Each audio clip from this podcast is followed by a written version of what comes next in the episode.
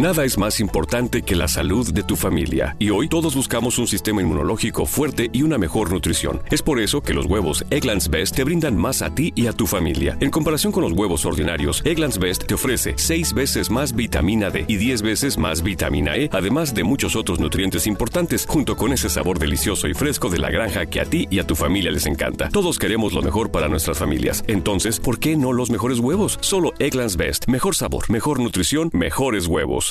London Stock Exchange Group is here to be your essential global markets infrastructure and data partner, where open isn't just a platform, but a philosophy, giving you the freedom to make your mark in the world. LSEG, open makes more possible.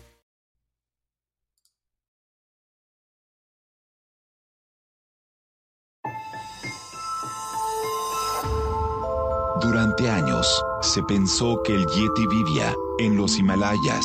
¡Bienvenidos al Himalaya! Hoy, después de una extensiva investigación, sabemos que no es así. El Yeti está en México. Y este es su espacio. Yo, check this out.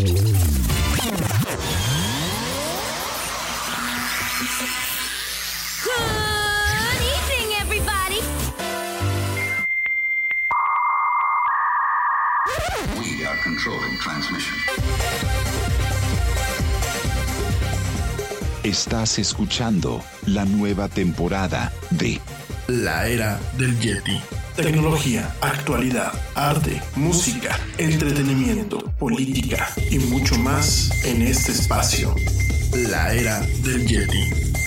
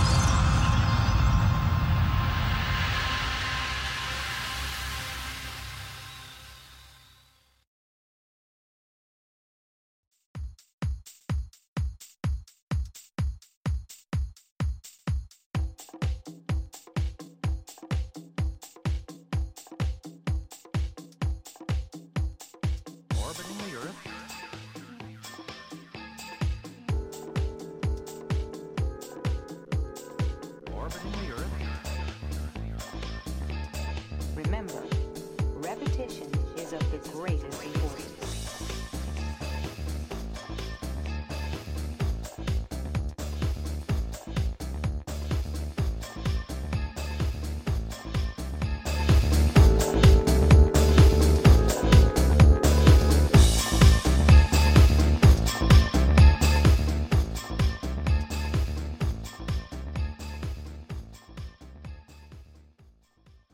Hola, ¿cómo estás? Muy buenas tardes, muy buenas noches o muy buenos días, dependiendo desde dónde y cómo me escuches. Como siempre, te doy la más cordial, la más cálida y la más sincera de las bienvenidas a esto que es el programa más de pelos de la radio, la era del Yeti.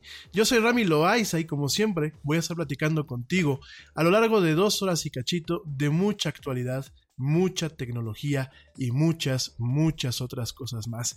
Gracias, gracias por acompañarme hoy en vivo, hoy 27 de febrero del 2019, en esta emisión a través de nuestra plataforma insignia, que es Spreaker, y gracias también a la gente que me sigue acompañando en diferido a través de las diferentes plataformas de streaming de audio, entre ellas Spotify, eh, iHeartRadio, TuneIn, Stitcher y por supuesto las tiendas de podcast de iTunes y de Google Play. Asimismo, gracias, gracias a ti que me sigues escuchando a través de YouTube, donde tenemos nuestro canal. Suscríbete, dale like y bueno, si te gusta lo que escuchas y crees que le puede servir a alguien, compártelo y pues hagamos esta comunidad una comunidad un poco más grande. Gracias, hoy vamos a estar platicando Hoy vamos a estar platicando de eh, algunas eh, novedades del MWC, este el Mobile World Congress allá en Barcelona. ¿Te acuerdas que el lunes dijimos que íbamos a platicar el mismo lunes de algunas de las novedades? Al final las cambiamos para el martes. Y bueno, ya sabemos que ayer no hubo programa, así que hoy vamos a estar platicando de estos temas también. Vamos a estar platicando de algunos rumores en donde se dice que Steven Spielberg fue culpable de que Roma no ganara el Oscar a la mejor película. También te lo voy a platicar. Por supuesto, también vamos a platicar de la conferencia de Nintendo Direct el día de hoy, que anuncia directamente, bueno, pues nuevos juegos. No algo poco esperado porque ya que Nintendo hace 15 días pues sacó su primera conferencia de Nintendo Direct, vamos a platicar qué fue lo que anunció el día de hoy.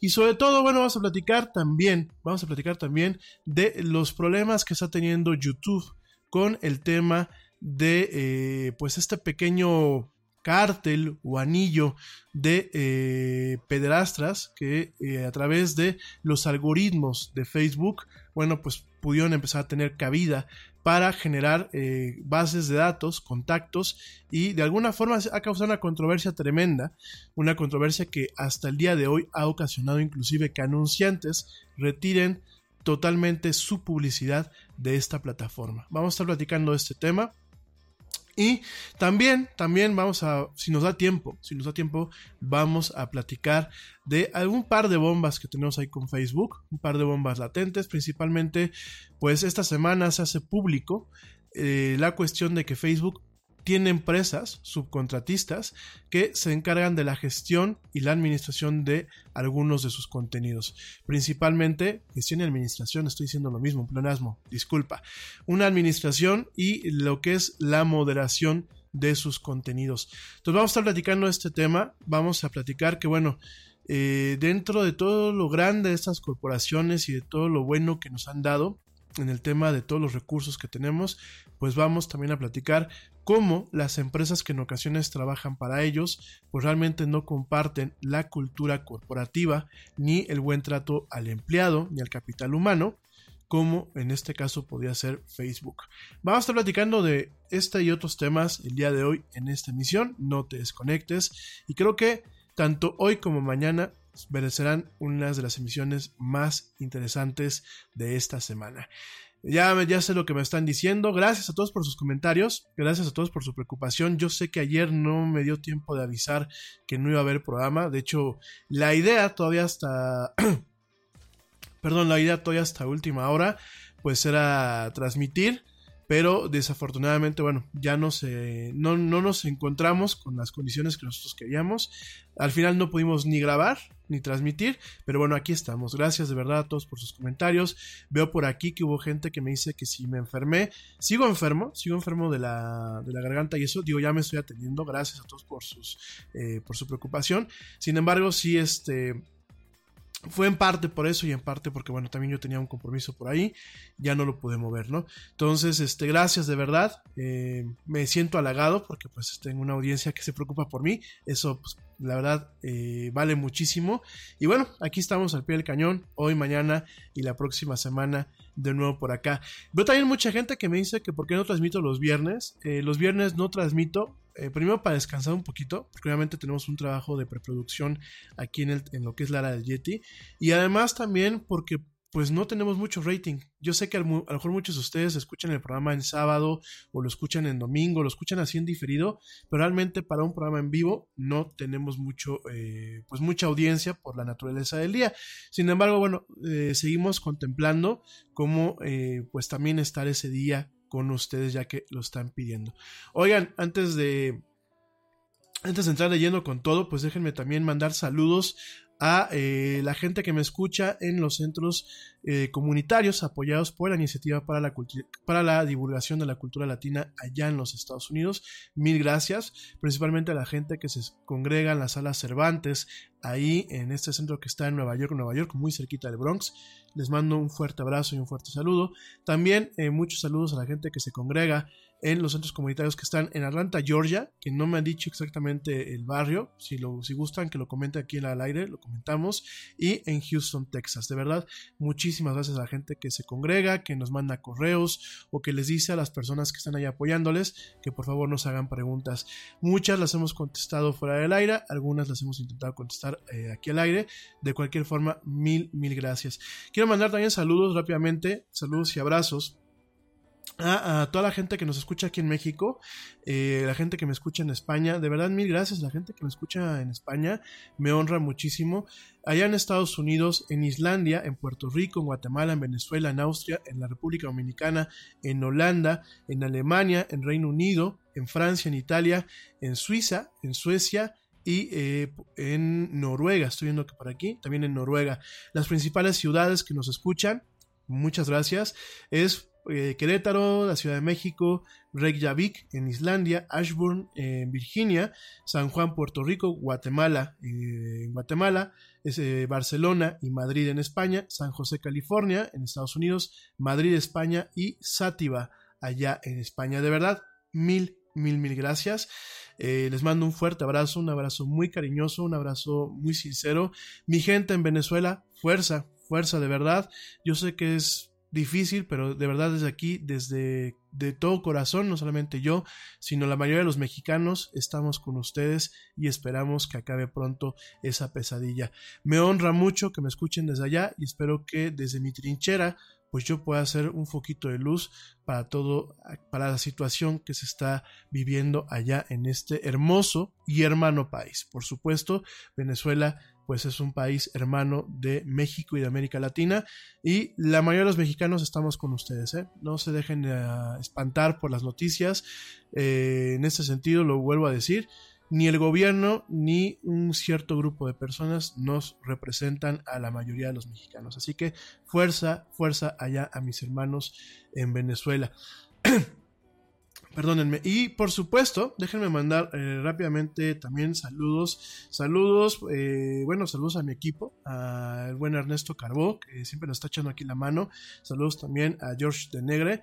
Por supuesto, saludos a la hermosísima Annie, que seguramente ya me está escuchando, le mando un besote, hermosísima, preciosísima, un saludo, un abrazote y por supuesto felicidades que ayer fue su cumpleaños, por favor vamos a eh, mandarle buena vibra aquí a la hermosísima Annie, gracias, aplausos, aplausos por su cumpleaños, también saludos a mi queridísima y bellísima también Ale Dresler, que nos está escuchando allá en Alemania, la desvelada, como siempre Ale ya está aquí conectada, mil gracias mi querida Ale, saludos también, pues obviamente,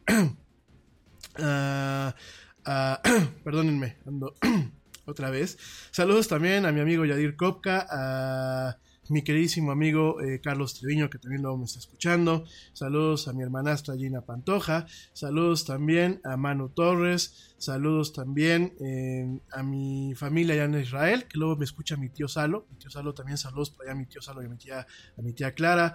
Saludos, perdón. Saludos también a eh, mi querida Claudia Adriana, que me escucha allá en Vancouver. Saludos, mi Clau, mil gracias. Saludos a Prima Díaz, que por aquí nos va a estar acompañando la próxima semana para hablar de emprendedurismo. Saludos, eh, saludos a mi amigo Charlie Rodríguez, que ayer también fue su cumpleaños. Un fuerte abrazo, mi querido Charlie, desde aquí. Digo, ya te felicité en el, teléfono, eh, pero igual te mando un fuerte saludo. Saludos a mi familia en León, que también luego me escucha. Y eh, saludos de gente que me ha dejado recados, porque luego dicen que soy muy mala onda, que solamente me la paso saludando a mis amigos y a los consentidos. Rápidamente, eh, saludos a toda la gente que me estuvo mandando algunos mensajes y me estuvo mandando remedios y me estuvo mandando eh, buena vibra. Gracias de verdad. Espérenme, estoy aquí jalando el... el ¿Cómo se llama? El, el, Messenger. De, déjenme un segundito. Y si es que luego se me cierra, ¿eh? O luego lo cierro yo, porque como lo traigo aquí en el teléfono para no acaparar la pantalla, espérenme, ya voy, ya voy, ya voy, ya voy. Ya está aquí, estoy jalando. Y aparte como que tengo aquí un pequeño despapalle. Este... Perdón, ¿eh? Una disculpa, de verdad. Eh, rápidamente, bueno, saludos a Eduardo Vallejo, a Arturo Camacho, a eh, Regina Leiva Campos, a eh, Luisa, Luisa Martín del Campo, saludos a Juan Flores Juárez, a eh, Tomás Álvarez, a Miguel Avedaño, saludos a Josefina Villanueva, a Paco Cano, a Luis Aguilar Velasco, a Martón Olivares, saludos a Pablo, Pablo Miranda, que nos escribe desde Colombia, gracias mi querido Pablo, Fuerte abrazo hasta allá, hasta Colombia. Saludos también a Aide Rentería, que también nos escucha de Colombia. Dice que sí es cierto los rumores de que el Yeti ve la ley del corazón. Sí, son ciertos los rumores, no lo niego. Yeti ve la ley, la ley del corazón. Me parece que es una excelente serie. No me atrevo a decir que es una telenovela, me parece que es una excelente serie. Más allá del tema romántico, me gusta mucho el manejo que le dan a los conceptos de la amistad, de la ética profesional, del derecho. Y sobre todo me gusta mucho la forma en la que RCN se ha planteado el redefinir lo que para mí sería la serie latinoamericana. Vemos una serie con mucho trabajo, con un trabajo de producción tremendo, con un trabajo eh, de uso del lenguaje cinematográfico bastante, bastante interesante. Vemos tomas muy, muy interesantes. El manejo que hacen en locaciones me parece que es soberbio el manejo que hacen no solamente de manejar las locaciones en tiempo real, sino también el manejo de la iluminación dentro de locaciones. Me parece que han sabido utilizar también la luz natural de una forma muy artística. Y la verdad creo que es una señora serie. No es una telenovela como tal, no es la clásica comedia para las señoras o para las amas de casa creo que de verdad eh, Colombia está haciendo un excelente producto, un excelente formato. Aquí en México lo quisimos copiar a la mala, pero bueno, cada quien en su conciencia. Pero realmente sí, el Yeti ve, el Yeti ve esa serie y la, la, veo casi diario. ¿eh? Si no la puedo ver un día, la grabo y la, y la veo. La verdad, eh, me gusta mucho. Saludos a Edgar Alarcón, a mi Blanquita Chaya que ya está por acá. Besote Blanquita. Saludos a Artemio Estrella.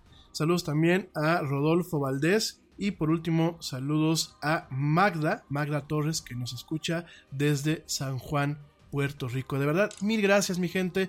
Ah, por aquí veo que me están mandando un mensaje de la preciosa Costa Rica. De verdad, también les mando un fuerte saludo y un fuerte abrazo. Hermoso país, hermosa gente. Y Nada es más importante que la salud de tu familia. Y hoy todos buscamos un sistema inmunológico fuerte y una mejor nutrición. Es por eso que los huevos Egglands Best te brindan más a ti y a tu familia. En comparación con los huevos ordinarios, Egglands Best te ofrece 6 veces más vitamina D y 10 veces más vitamina E, además de muchos otros nutrientes importantes importantes, junto con ese sabor delicioso y fresco de la granja que a ti y a tu familia les encanta. Todos queremos lo mejor para nuestras familias. Entonces, ¿por qué no los mejores huevos? Solo Eggland's Best. Mejor sabor, mejor nutrición, mejores huevos. Nada es más importante que la salud de tu familia. Y hoy todos buscamos un sistema inmunológico fuerte y una mejor nutrición. Es por eso que los huevos Eggland's Best te brindan más a ti y a tu familia. En comparación con los huevos ordinarios, Eggland's Best te ofrece 6 veces más vitamina D y 10 veces más vitamina E, además de muchos otros nutrientes importantes, junto con ese sabor delicioso y fresco de la granja que a ti y a tu familia les encanta. Todos queremos lo mejor para nuestras familias. Entonces, ¿por qué no los mejores huevos? Solo Eggland's Best. Mejor sabor, mejor nutrición, mejores huevos. ¿Verdad? Gracias porque constantemente me están invitando. Yo espero que, si no se puede este año, el año que viene sí me pueda dar una vueltecita por los países de América Latina donde me están invitando. Gracias, de verdad, Blanquita. Mil gracias a querida amiga que me estás escuchando por acá. Bueno. Pues, eh, hey, gracias por los remedios, ¿eh? Digo, ya, ya me empecé a aplicar mis remedios, no solamente mi medicina, sino los remedios que por aquí la, la hermosa Annie me hizo el favor de recomendarme, me han estado funcionando. Gracias por todos los remedios. Y yo creo que el, mejor remedio es prevenir, ¿no? ¿Cómo se previene un, una, una gripe? Pues no desvelándose, no fumando para la gente que fuma, cuidado con los cambios de, temperatura y sobre todo, bueno, pues cuidándose, cuidándose al 100%. Gracias de verdad. Mi gente, antes de empezar con todos los temas de lleno, fíjense que algo que desde la semana pasada tenía ganas de platicarte es sobre este tráiler que causó mucha controversia, que es el tráiler de la película Frozen 2.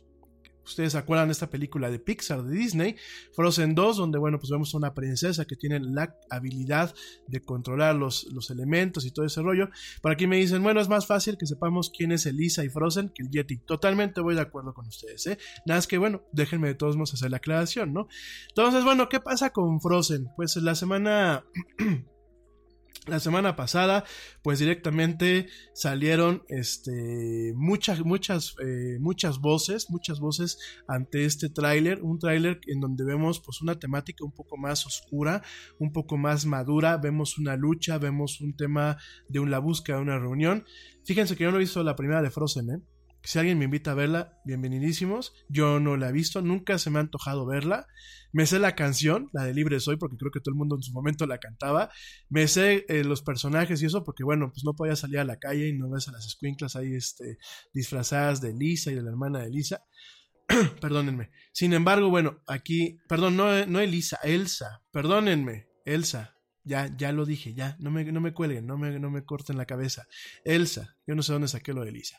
Pero bueno, déjenme les digo que eh, mucho la controversia eh, de la semana pasada con este tráiler fue directamente, no fue ni siquiera el tono del tráiler, no fue ni siquiera el que a lo mejor no se determinó una fecha, principalmente fue que mucha gente aspira a que Elsa sea la primera princesa de, eh, bueno, que sea eh, lesbiana y que de alguna forma represente a lo que es la comunidad LGBTQ.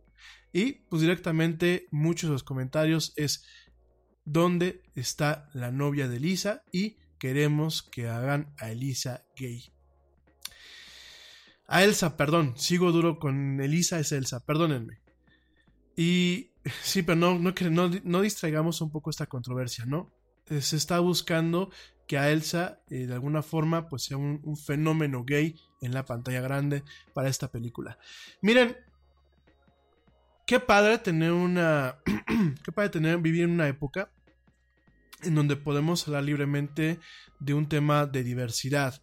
Qué padre que eh, poco a poco, aunque todavía hay mucho que hacer, pues han caído de alguna forma las cortinas, se han caído eh, los velos poquito a poquito en torno a los prejuicios de lo que son las relaciones humanas y lo que son también las preferencias sexuales humanas, ¿no? Por supuesto hay mucho trabajo que hacer, por supuesto eh, todavía hay mucho que caminar, por supuesto creo que tenemos que tener una sensibilidad ambos bandos, los bandos que no somos, bueno, que somos, eh, como ellos dicen, straight o que somos heterosexuales, pero también creo que tiene que tener un, poco de, sensibilidad, de sensibilidad lo que es la comunidad LGBTQ, ¿no? Creo que eh, parte de la batalla se ha ido ganando, eh, a mí me da mucho gusto.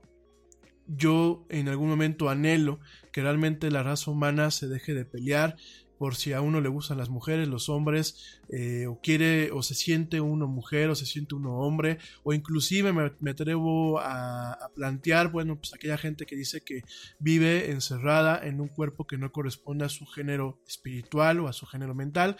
Creo que eh, yo espero que en algún momento el ser humano madure lo suficiente y deje ese tipo de tonterías a un lado, de estar queriendo imponer la forma de ser de uno a, las demás personas y nos dediquemos a hacer otro tipo de cosas, que realmente nos dediquemos a vivir la vida y a dejar vivir la vida a los demás. Pero, dicho todo esto, pero, me parece que hay de mercados a mercados, y lo digo aquí también como un tema un poco mercadológico, hay de sensibilidades a sensibilidades, y creo que hay de peticiones a peticiones, y aquí, sin buscar echarme en contra a la comunidad, porque yo de verdad respeto muchísimo a la comunidad LGBTQ. Eh, he conocido a, grandes personas de, de, esta comunidad. De verdad, eh, en muchos aspectos tienen mi gran y completa admiración. Pero, en buen plan, creo que no hay que orinarnos fuera de la basílica. Eh, Disney es una marca muy familiar, muy familiar del siglo pasado todavía. Eh, a, pesar de que, a pesar de que hay una historia con Disney, porque los contenidos de Disney tienen una historia eh, que también hay que tener un análisis a veces un poco frío, ¿no? Siempre nos queda la incógnita de que por qué eh, el pato Donald, pues de alguna forma es soltero, porque bueno, Daisy es su novia, pero no hay ningún compromiso. Los tres sobrinos del pato Donald, ¿de dónde salieron? Eh, los sobrinos de Mickey Mouse, o sea, eh, Tribilín, que tiene un hijo y pues es papá soltero, viudo, no se sabe. Me queda muy claro que es en todo el universo Disney pues tenemos ciertos elementos que a lo mejor no son totalmente congruentes con la imagen de una empresa familiar como muchas veces se plantean. Sin embargo, el grueso, el grueso lo que hace Disney es para un segmento muy específico, para un segmento ya muy dado, para un segmento en donde quizás eh, no solamente se facilita el acceso a un contenido de entretenimiento a los niños, sino también a los papás que van con los niños. En el sentido de que no, los papás no tienen que ir eh, al cine pensando cómo explicar una situación que se puede presentar en la pantalla grande. Entonces, yo sé que muchos de ustedes me dirán, es que no hay nada que explicar. Perdónenme, todavía en estos momentos de esta vida, de este siglo XXI que estamos viviendo, yo creo que hay que explicar cosas. Sobre todo hay que explicarlas para que no se generen prejuicios, para que no se generen distorsiones y para que no se genere homofobia o en muchos otros aspectos también racismo y desinformación en general, ¿no? Entonces, me parece que los contenidos de Disney buscan ser muy inocuos en este tipo de cuestiones, porque además, pues no solamente es lo que está en la película, también es todos los acuerdos de merchandising, todos los acuerdos publicitarios, todos los acuerdos que están detrás de una producción de esta envergadura. Entonces, aunque yo creo que a todo el mundo nos gustaría eh, de pronto ver a Elsa con una, con una novia en un, en un tema un poco más idílico, eh, en un tema un poco más de una realidad del siglo XXI, lo cierto es que yo no creo que la puerta que se deba de tocar para mostrar un contenido netamente incluyente y diverso sea a Disney. Que además Disney hay que recordar que tiene una tradición sumamente eh, conservadora. Que puede ser un parteaguas, sí, pero quizás no en esta producción, gente. Quizás no en Frozen. Porque además de todo, Frozen ha servido como un modelo de rol para muchos niños chiquitos, malamente, ¿eh? déjenme lo digo, malamente en muchos aspectos. Yo personalmente me quedé a lo mejor más con la, la, pelirroja de, eh, de Valiente, de esta película que se llama Valiente, o me quedaría con la princesa que sale en Moana, eh, o, o, inclusive hasta con, con Lilo, ¿eh? Fíjense que con Lilo me parece que Lilo es un, es un buen, un buen rol a seguir. Fíjense, de Lilo y Stitch, ¿no? Si nos vamos un poquito a esos temas. Yo muy personalmente, y es una opinión, yo no tocaría esa puerta. Yo creo que aquí debe la comunidad LGBTQ debe de demostrar inteligencia emocional, que la tiene, pero debe de demostrarla y debe de demostrar sensibilidad ante el contexto y ante la empresa. Es como si yo agarro, a mí me encanta, por ejemplo, la pizza. Y es como si yo agarro y voy a McDonald's y quiero pedir pizza. Pues McDonald's me va a decir, güey, vete a dar la vuelta, ¿no? Y yo creo que Disney no está todavía en un momento en donde se le puedan pedir este tipo de cosas. A mí me gustaría más que en algún momento a lo mejor Pixar pues se plantee hacer directamente eh, una película con un personaje que desde un principio busque promover ciertos valores de igualdad en estos contextos de diversidad y por supuesto de inclusividad. Que realmente el personaje esté escrito para eh, de alguna forma generar un empowerment a la noción o, el, o la etnia, o en este caso, pues la comunidad que represente. Pero me parece que el querer, eh, pues, tocar la puerta por tocar la puerta y hacer ruido por hacer ruido, más que generar un mensaje positivo y más que buscar generar una mesa en donde realmente se pueda tener un diálogo adecuado, me parece que en ocasiones se cae en hacer ruido por hacer ruido.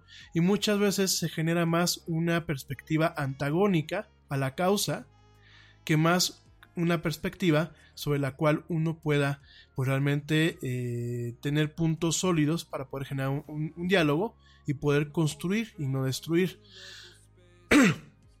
Entonces, yo pienso, y de una forma muy humilde, pienso que eh, no es ni el momento no es ni el personaje. Perdónenme.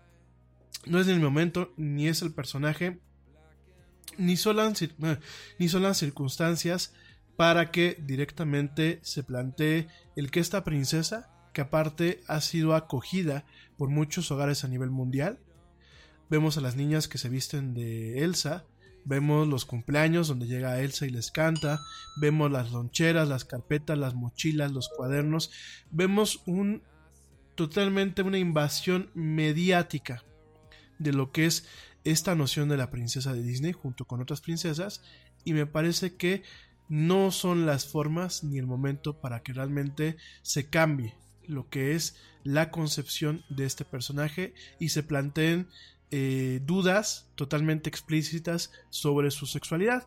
Yo sé que en la película hay ciertas lagunas, yo sé que en algún momento sus creadores han hecho alusión a que puede existir la posibilidad de que directamente Elsa tenga otro tipo de preferencias, pero a ver, estas películas no son para discutir con los squinkles si la princesa es lesbiana o no es lesbiana. Definitivamente. Han habido otras producciones que sí lo discuten, sí, y lo hemos platicado aquí en la del Yeti. Tenemos Steven Universe, que me parece muy valiente lo que ha hecho.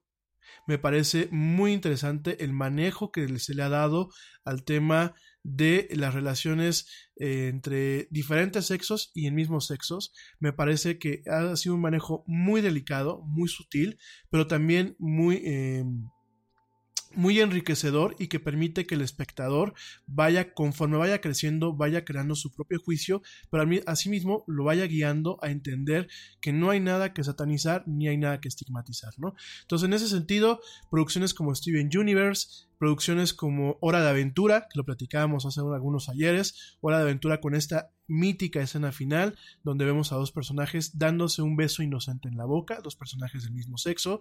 Vemos también, eh, por ejemplo, grandes producciones como The Legend of Korra, esta que es la continuación de Avatar, en donde también tenemos una protagonista que está totalmente empoderada, porque pues es la protagonista, es la que resuelve los problemas con su voluntad, con sus talentos y con su empuje, y que además tiene esta incógnita en cuanto una incógnita muy bien planteada porque los papás la, los papás o la gente adulta la ven y se dan cuenta que pues siempre hubo un sesgo hacia el lado de eh, lo que es la homosexualidad no Y me parece que está bien, pero me parece que el discurso debe de ser voluntario por parte de los papás, no debe de ser presionado, porque no es lo mismo que yo te hable de The Legend of Korra, o te hable de Hora de Aventura, o te hable de Steven Universe, que son series que son opcionales a ver, que son opcionales que niños se sienten y las vean Cartoon Network, que pueden haber una programación y que puede haber una planeación.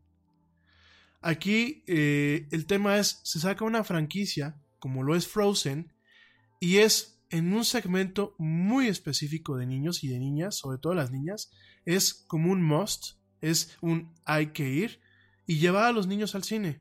Y la verdad va a ser muy incómodo que el papá ya de por sí muchas veces trae su rollo en la cabeza de su vida diaria. Ya de por sí trae su rollo de muchas cuestiones, ya trae un compromiso para educar lo mejor posible a sus hijos. Y el día que es un entretenimiento para los niños y un entretenimiento para él, tenga que ir con la mentalidad de, sí, saliendo del cine, le va a tener que explicar lo que va a ver en el cine. O antes de entrar a, a, ver la, película, le va a tener que explicar. Y es un poco más forzado, ¿saben? Es un poco más forzado por lo, lo, lo grandilocuentemente mediático que es, perdónenme, que es directamente tener una franquicia como Frozen en el cine. Entonces, dicho esto, pues es un tema en donde yo le pediría a los fans, yo le pediría a la comunidad, yo le pediría a la gente, no toquen las puertas donde no hay que tocarlas, donde muchas veces podemos esperar una reacción negativa y donde realmente a lo mejor no se puede hacer un cambio. Por supuesto, nadie les quita a los fans que creen historias, que hagan dibujos. Hay, arte muy bonito de diferentes series en internet, en, Tumblr y en algunos sitios, que yo digo, hay verdaderos artistas, hay gente que ha hecho lo que le llaman fanfiction, que es como la ficción de los fans. Han habido continuaciones muy interesantes para un tema más adulto, en el caso de Frozen y de otras series. Por ahí hace unos años me toqué con una una versión muy oscura de Toy Story, pero no, no oscura porque fuera mala, sino porque era un poco más realista. Y una, una, versión un poco más crítica, ¿no?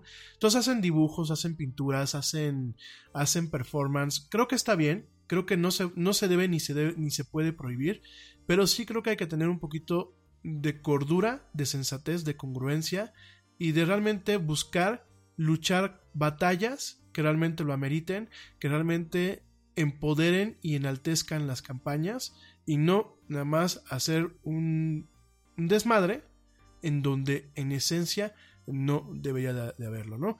Esa es mi opinión, digo, lo quise comentar porque se me había olvidado, pero bueno, de verdad hay que tener mucho cuidado con eso. Oigan, me voy Perdónenme, me voy rapidísimo a un corte. No me tardo nada, ya vuelvo. Te recuerdo mis redes sociales, facebook.com diagonal la del Yeti, Twitter arroba el Yeti oficial, Instagram arroba la era del Yeti y por supuesto ya eh, también ya estamos en YouTube y en otras plataformas en donde además de escucharnos puedes dejar tu comentario. No me tardo nada, estamos en esta muy rica noche de miércoles en esto que es la era del Yeti. Ya vuelvo.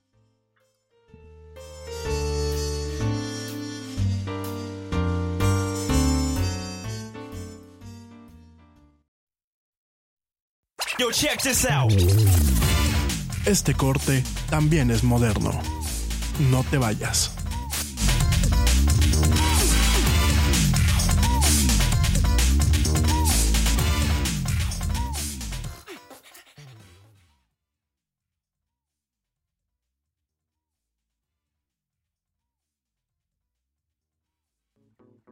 Thank you.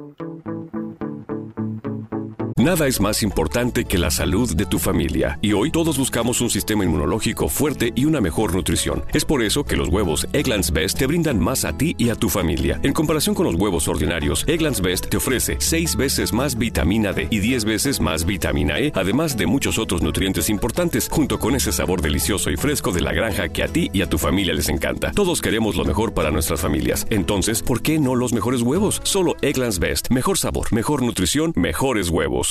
London Stock Exchange Group is here to be your essential global markets infrastructure and data partner, where open isn't just a platform, but a philosophy, giving you the freedom to make your mark in the world. LSEG, Open makes more possible.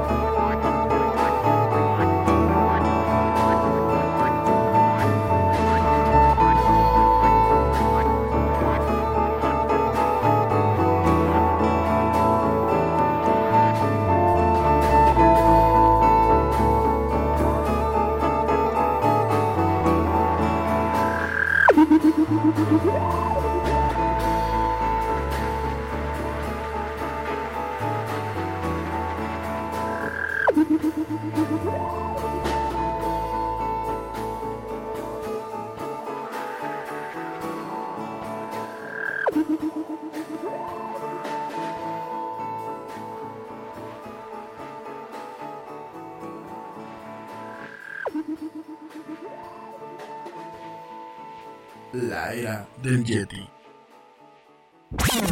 We are controlling transmission. Ya estamos de vuelta en la era del Yeti.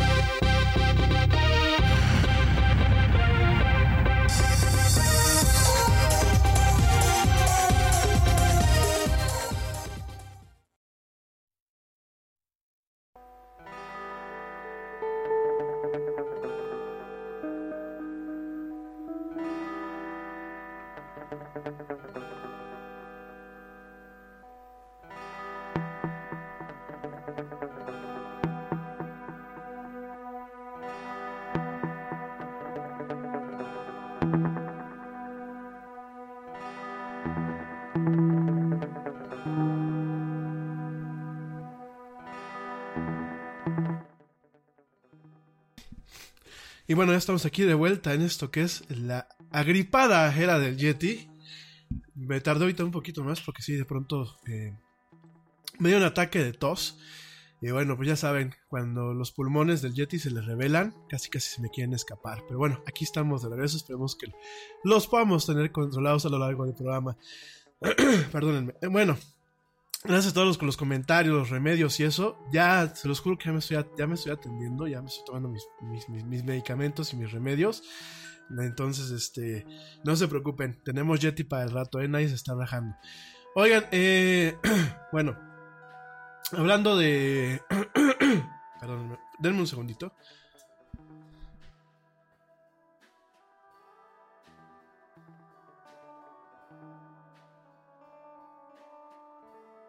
Ya, perdón, es que así no se puede, ¿eh? Vamos a despachar al Yeti. No, oigan, pues ya estamos aquí de regreso. Y eh, hablando de niños y hablando de cuestiones infantiles, fíjense que uno de los grandes problemas que yo sigo viendo, yo sigo viendo en lo que es el advenimiento de estas tecnologías, porque bueno, ya no podemos hablar de las nuevas tecnologías, ya no podemos hablar de los nuevos medios, porque realmente ya no son nuevos, ya estamos directamente inmersos en estos... Eh, perdónenme una disculpa, ¿eh?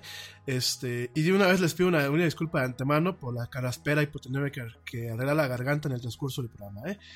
Eh, una de las cuestiones que sigo viendo es este tema de eh, el manejo de las redes sociales, el manejo de las plataformas, el manejo o la regulación de estos, estas cuestiones, lo sigo viendo hoy por hoy y sobre todo estamos viendo los efectos de la falta de esta regulación, estamos viendo los efectos de la falta de una infraestructura adecuada, en donde realmente se contemplen parámetros legales para poder en algún momento eh, no castigar, ni mucho menos buscar un acto de censura, porque es lo que yo siempre les he platicado. Yo pienso que la regulación debe de venir de organismos autónomos, que no vayan directamente vinculados al gobierno. Pero sí debe de existir una, una regulación, sobre todo por todas las cajas de Pandora que hoy por hoy se siguen abriendo, ¿no? Lo vamos a platicar ahorita en el transcurso de este programa y parte del programa de mañana.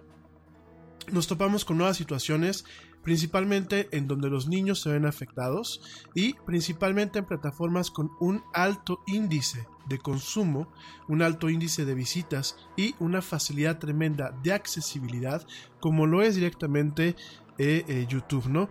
Ya con YouTube, bueno, pues hemos estado eh, en algunos momentos platicando de eh, cuestiones que van desde el tema de las noticias falsas, de las fake news, el tema del racismo, el tema de los youtubers que tienen grandes audiencias hacen tonterías. Hemos estado platicando mucho de estas cuestiones, ¿no? Sin embargo, sin embargo, directamente el domingo, el día domingo pasado, inició, eh, se empezó a hacer público de una forma un poco más amplia el tema de eh, cómo, cómo se había creado un grupo de pedofilia, de pedofilia no hardcore, no pornográfico, no, no pornográfico en alto nivel, sino un grupo de pedofilia de bajo nivel, o como le llaman en Estados Unidos de softcore, y se creó un grupo, un anillo o inclusive un cártel de eh, depredadores sexuales en, torno a eh, lo que es directamente algunos contenidos, algunos contenidos de eh, lo que encontramos en YouTube. Perdónenme. Muchos de los medios convencionales le han dado un tratamiento muy pobre a la nota. Algunos de ellos planteaban la existencia de contenidos netamente pornográficos o de pornografía tal cual infantil directamente en la plataforma, lo cual no es cierto. Aquí el problema es que eh, mucha gente, eh, mucha gente enferma, porque esa es la palabra que tenemos que utilizar, mucha gente enferma eh, empezó a, entrar a ciertos, a ciertos canales donde chavitos, que déjenme, ahorita, ahorita llegamos a ese punto, perdónenme, donde chavitos, principalmente chavitas y chavitos, sin mucho consentimiento de los padres o sin mucha es una guía adecuada de los padres, habían subido contenidos. Entonces, ¿qué es lo que hacían? En los comentarios, esta gente enferma, en los comentarios empezaban a dejarse eh, direcciones de correo electrónico, se dejaban este, métodos de contacto, empezaban a gestionar un poco el tema de, de irse organizando. Y el problema principal es porque muchos de estos canales, eh, YouTube tiene un algoritmo que lo que hace es recomendar contenidos que a ti el día de mañana te pueden seguir interesando. ¿Por qué? Porque YouTube vive la publicidad. Y en este caso, para que YouTube pueda vivir la publicidad, necesita tener audiencia. ¿Y cómo se genera audiencia en una plataforma como YouTube? Directamente eh, a través de generar un tema de una adicción. ¿Y la adicción cómo se genera? Van a decir, ay, mendigo Yeti. Sí, pero la adicción cómo se genera? La adicción se genera a partir de recomendarte contenidos que te mantengan enganchado. Contenidos que sean muy similar a los contenidos que tú últimamente has visto. Por ejemplo, yo, yo voy a entrar y yo, por ejemplo, uno de los canales, uno de los contenidos que vas veo en YouTube, me gusta mucho son los de las casas pequeñas. Me, me atrae mucho el ver cómo gente optimiza los espacios, principalmente de casas móviles, de casas rodantes o de casas que son muy pequeñas y que están fuera de lo que es la red, ¿no? O sea, son casas que están ahí en un paraje, perdónenme, en un, paraje campestre o en un paraje eh, desierto, o sea, me gusta mucho ese contenido, ¿no? Entonces, ¿qué hago? Pues yo entro, entro a ver este, estos contenidos y YouTube en la parte derecha me da recomendaciones de contenidos muy similares que a mí me puedan gustar para mantenerme enganchado. Inclusive, YouTube no toma solamente mi historia de lo que estoy viendo en la sesión. Hazte cuenta, yo ahorita abro YouTube, ¿no? Y empiezo a escuchar al Yeti. No solamente contempla el algoritmo de YouTube lo que yo estoy viendo en ese momento, sino también contempla lo que yo en algún momento vi, contempla los canales a los que yo estoy suscrito, contempla directamente los espacios que yo ya visité y por lo menos les di un visionado de mínimo 30-40 segundos y va creando a partir de un algoritmo y a partir de lo que es el aprendizaje de máquinas, va creando, perdónenme, de verdad discúlpenme, yo sé que es molesto y voy a intentar apagar el micrófono cuando tenga que, que hacer así, pero bueno, una disculpa de antemano, ¿eh? Y eh, de verdad, este, ¿cómo se llama? Llega un momento en que YouTube eh, te empieza a recomendar contenidos que el sistema piensa que te pueden gustar, aunque no tengan directamente nada que ver con lo que tú en ese momento estás viendo o con lo que tú empezaste a ver en esa sesión, ¿no? Esto que conllevó con esta polémica de lo que es este ring de pedófilos eh, softcore, pues directamente Mil disculpas, ¿eh? ¿eh? directamente la, la, lo que hacía el algoritmo era recomendarle a estos enfermos otros videos que fueran muy similares. Por ejemplo, eh, un video de dos niñas brincando en unas pelotas para hacer yoga, ¿no? no falta el enfermo que lo vea con otro tipo de ojos, porque me queda claro que de verdad hay gente muy enferma. Entonces, ¿qué es lo que hace YouTube? Ah, bueno, pues si ya he visto un video donde hay niñas que están brincando en un, globo, pues a lo mejor te llevo a otro video en donde hay un par de niñas maquillándose. O donde hay un par de niños o de niñas haciendo posiciones sugerentes. Sugerentes para mentes enfermas, ¿no? o bien, ahora se puso mucho de moda estas princesas influencers, ¿no? Y vemos a chamaquitas de 12, 13 años que ya salen maquillándose, que ya salen haciendo manualidades, que tienen sus canales y que tienen sus seguidores. Entonces, ¿qué pasa? El algoritmo o la serie de algoritmos que maneja YouTube directamente, si tú entras, vamos a decir, entras y empiezas a ver esa clase de videos, van regulando o van de alguna forma eh, sugiriendo tu navegación a través del sitio y van recomendando esta clase de videos. Y a través de los comentarios había mucho enfermo que se ponía de acuerdo para verse, que se ponía de acuerdo para intercambiar fotografías pues ya un poco más sensibles, eh, que se ponía incluso eh, de acuerdo para tratar de ligarse a alguno de los chamaquitos o chamaquitas de los videos. En fin, realmente todo un aparato en donde la pedofilia pues, y la pederastría pues estaba directamente a la vista de todos, sin regulación, sin moderación y con el potencial de ocasionar daños irreversibles a las personas que están ahí, ¿no? Todo esto, lo, eh, ya desde la semana pasada, de hecho, hay un programa de Lara Yeti la semana pasada, donde yo te comenté que te iba a, a hablar esta nota. Sin embargo, era como que el boom en ese momento no estaba todo muy concreto y la verdad no quise, no quise dar la nota hasta, hasta investigar un poco más. ¿Qué pasa? El domingo directamente sale lo que es el youtuber Matt Watson describiendo directamente este tema de esta red de pedofilia, de este pequeño, pequeño cartel o pequeño eh, anillo de pedofilia y directamente, directamente eh, plantea un poco cómo el modus operandus de estas personas está funcionando y se hace un escándalo. Y en respuesta a ese video, diversas empresas como Epic Games, como Disney, como ATT, como Nestlé, directamente retiraron toda la publicidad de las plataformas. Te preocupas por la salud de tu familia y hoy un sistema inmunológico fuerte y una mejor nutrición son más importantes que nunca. Es por eso que los huevos Egglands Best te brindan más a ti y a tu familia. En comparación con los huevos ordinarios, Egglands Best te ofrece 6 veces más vitamina D y 10 veces más vitamina E, además de muchos otros nutrientes importantes, junto con ese delicioso sabor fresco de granja que a ti y tu familia les encanta. No son tiempos ordinarios, entonces, ¿por qué darle a tu familia huevos ordinarios? Solo Eggland's Best. Mejor sabor, mejor nutrición, mejores huevos. London Stock Exchange Group is here to be your essential global markets infrastructure and data partner, where open isn't just a platform, but a philosophy, giving you the freedom to make your mark in the world. LSEG, open makes more possible.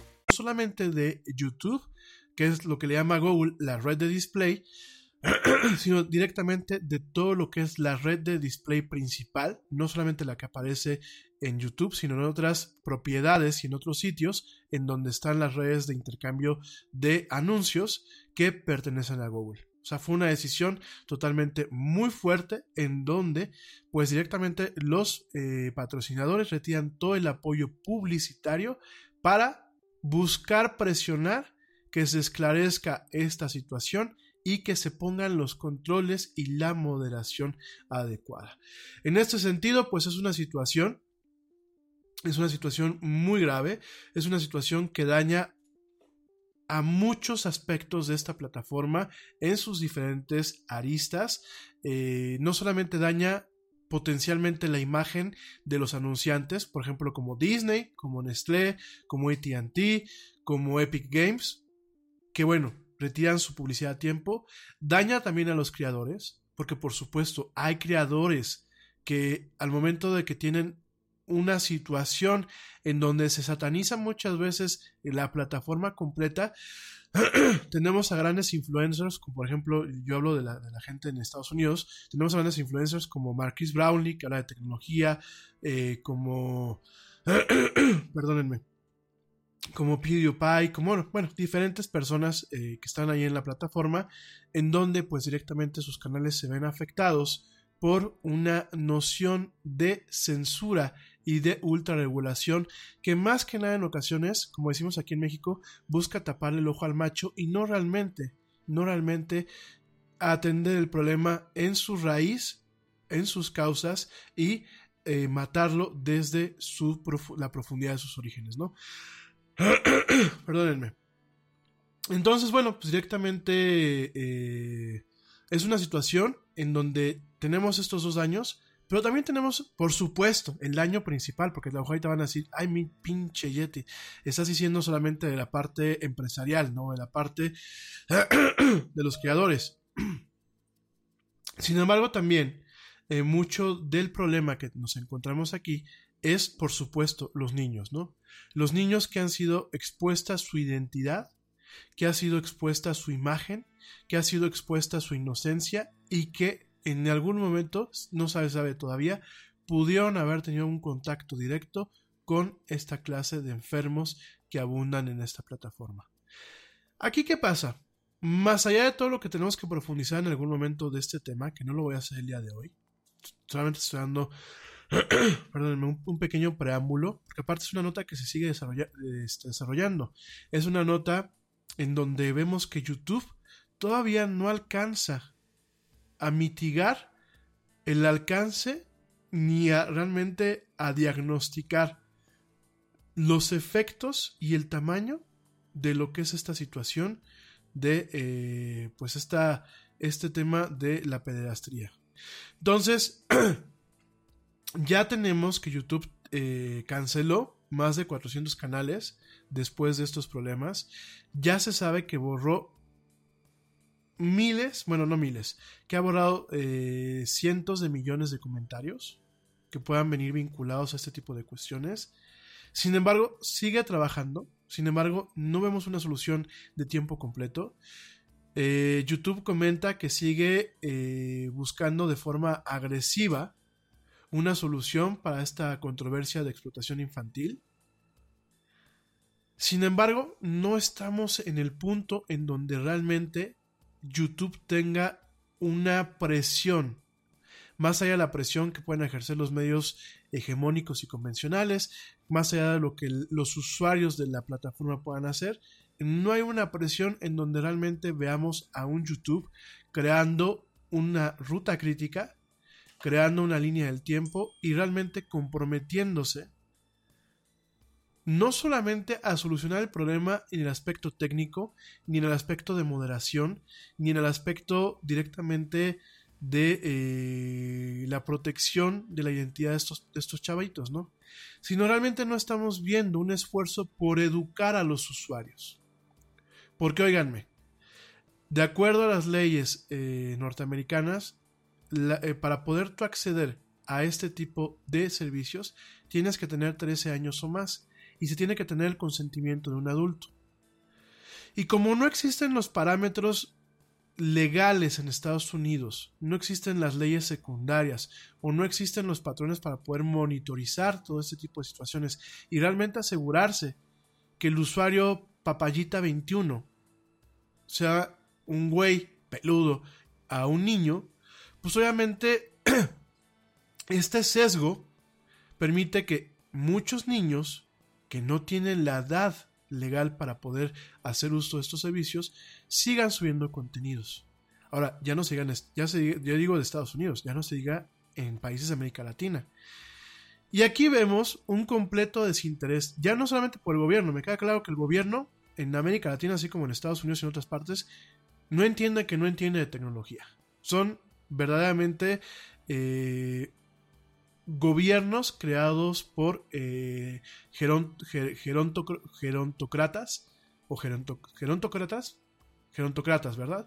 Eh, que no tienen idea de los temas de la modernidad.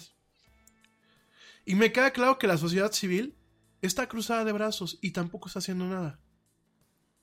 La sociedad civil se ha encontrado muy cómoda usando y abusando de las redes sociales porque se vuelven altavoces para sus causas. Y tenemos esta plataforma de Change.org y tenemos las clásicos posts en Facebook y tenemos los ya muy clásicos videos de denuncia en YouTube.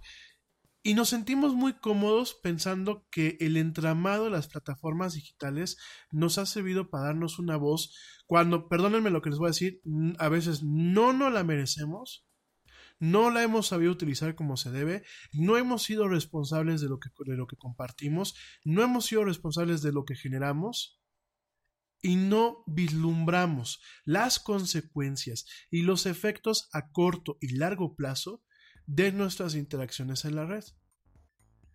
Entonces me queda muy claro que las asociaciones civiles les vale también un, pepino. Pero creo que es el momento de fajarnos los pantalones y de realmente entender que lo que traemos aquí son bombas de tiempo. Llevamos meses en la era del Yeti hablando de las broncas en Facebook, las broncas en YouTube, las broncas en Instagram. Y muchos de ustedes en su momento me dijeron, oye, oye Yeti, ya chole.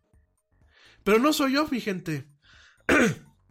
no soy yo el que, el que quiero estar toque y toque los temas. Es que cada semana nos despertamos con una nueva situación en donde decimos, Uta, otra vez Facebook, Uta, otra vez YouTube, otra vez Google.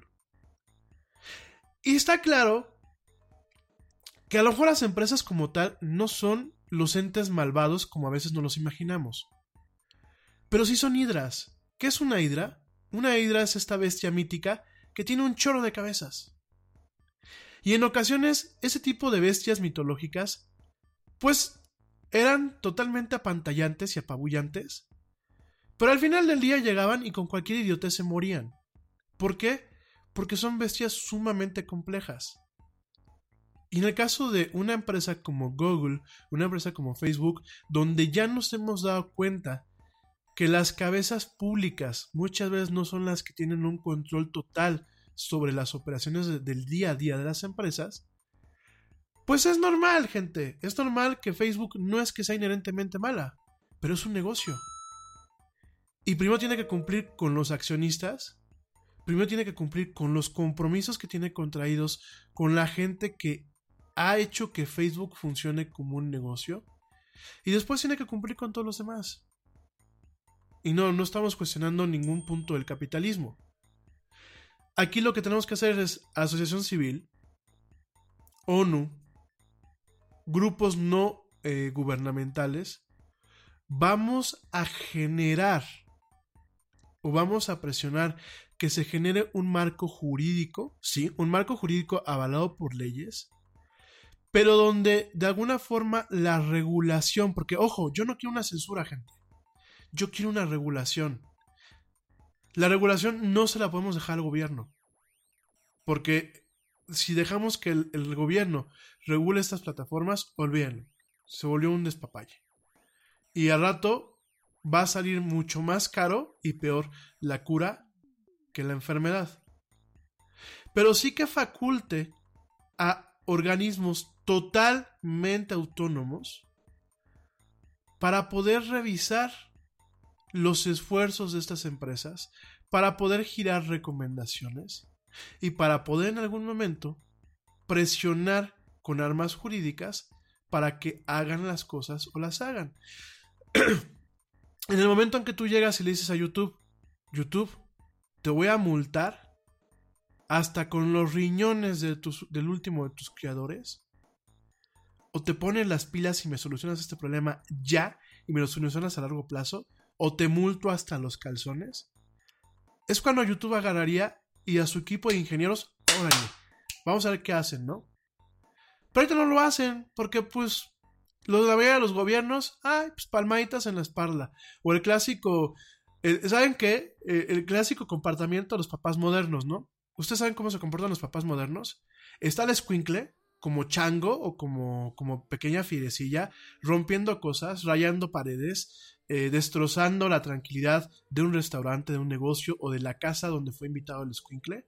¿Y qué hacen los papás? Ya ven que tiraron la maceta de la tía que las invitó a la casa. Ya la tiraron.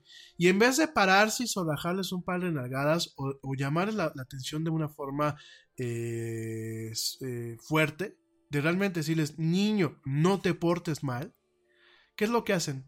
Siguen sentados y empiezan, Jaimito, no le tires las flores a tu tía. Ven y pórtate bien. Y siguen en su desmadrito, ¿no? Niéguenmelo. Amigas, ¿ustedes han topado con esa situación? ¿Sí o no? Miren, yo me fui a un día en la mañana entre semana a un restaurante y la verdad llega, llega un momento en cuando empiezan a llegar las mamás, se vuelve un tema muy incómodo.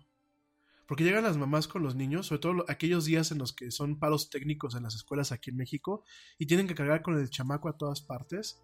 Y llegan con el chamaco y ya tienen que ya le tiraron la charola a la mesera.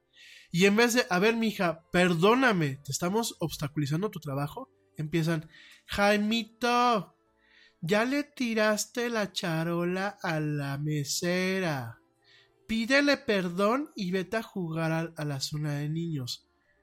Pídele perdón. A ver, canijo escuincle, deja de estar enchinchando, ayúdale a recoger las cosas y, ofrécele una disculpa. Y así están los gobiernos hoy en día. Ay, Facebook se portó mal. Oye, Mark Zuckerberg, te vamos a regañar, ¿eh? Manotazo en la mano. Oigan, así no se corrigen a estas empresas.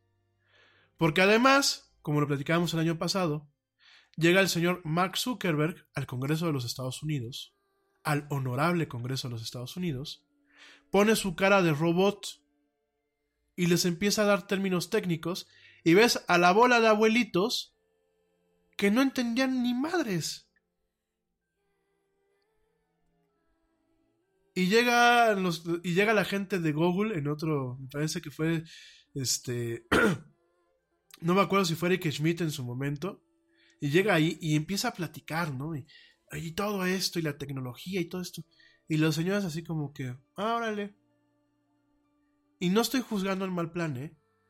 Pero yo creo que sí tenemos que empezar. De los gobiernos está claro que no va a salir nada de esto. Porque además, los gobiernos que están actualmente le han sacado mucho jugo a que las redes sociales estén hechas un desmadre. En Estados Unidos, aquí en México. O sea, hay que ser francos, ¿no? Tampoco, eh, tampoco vamos a negar lo que es esta realidad.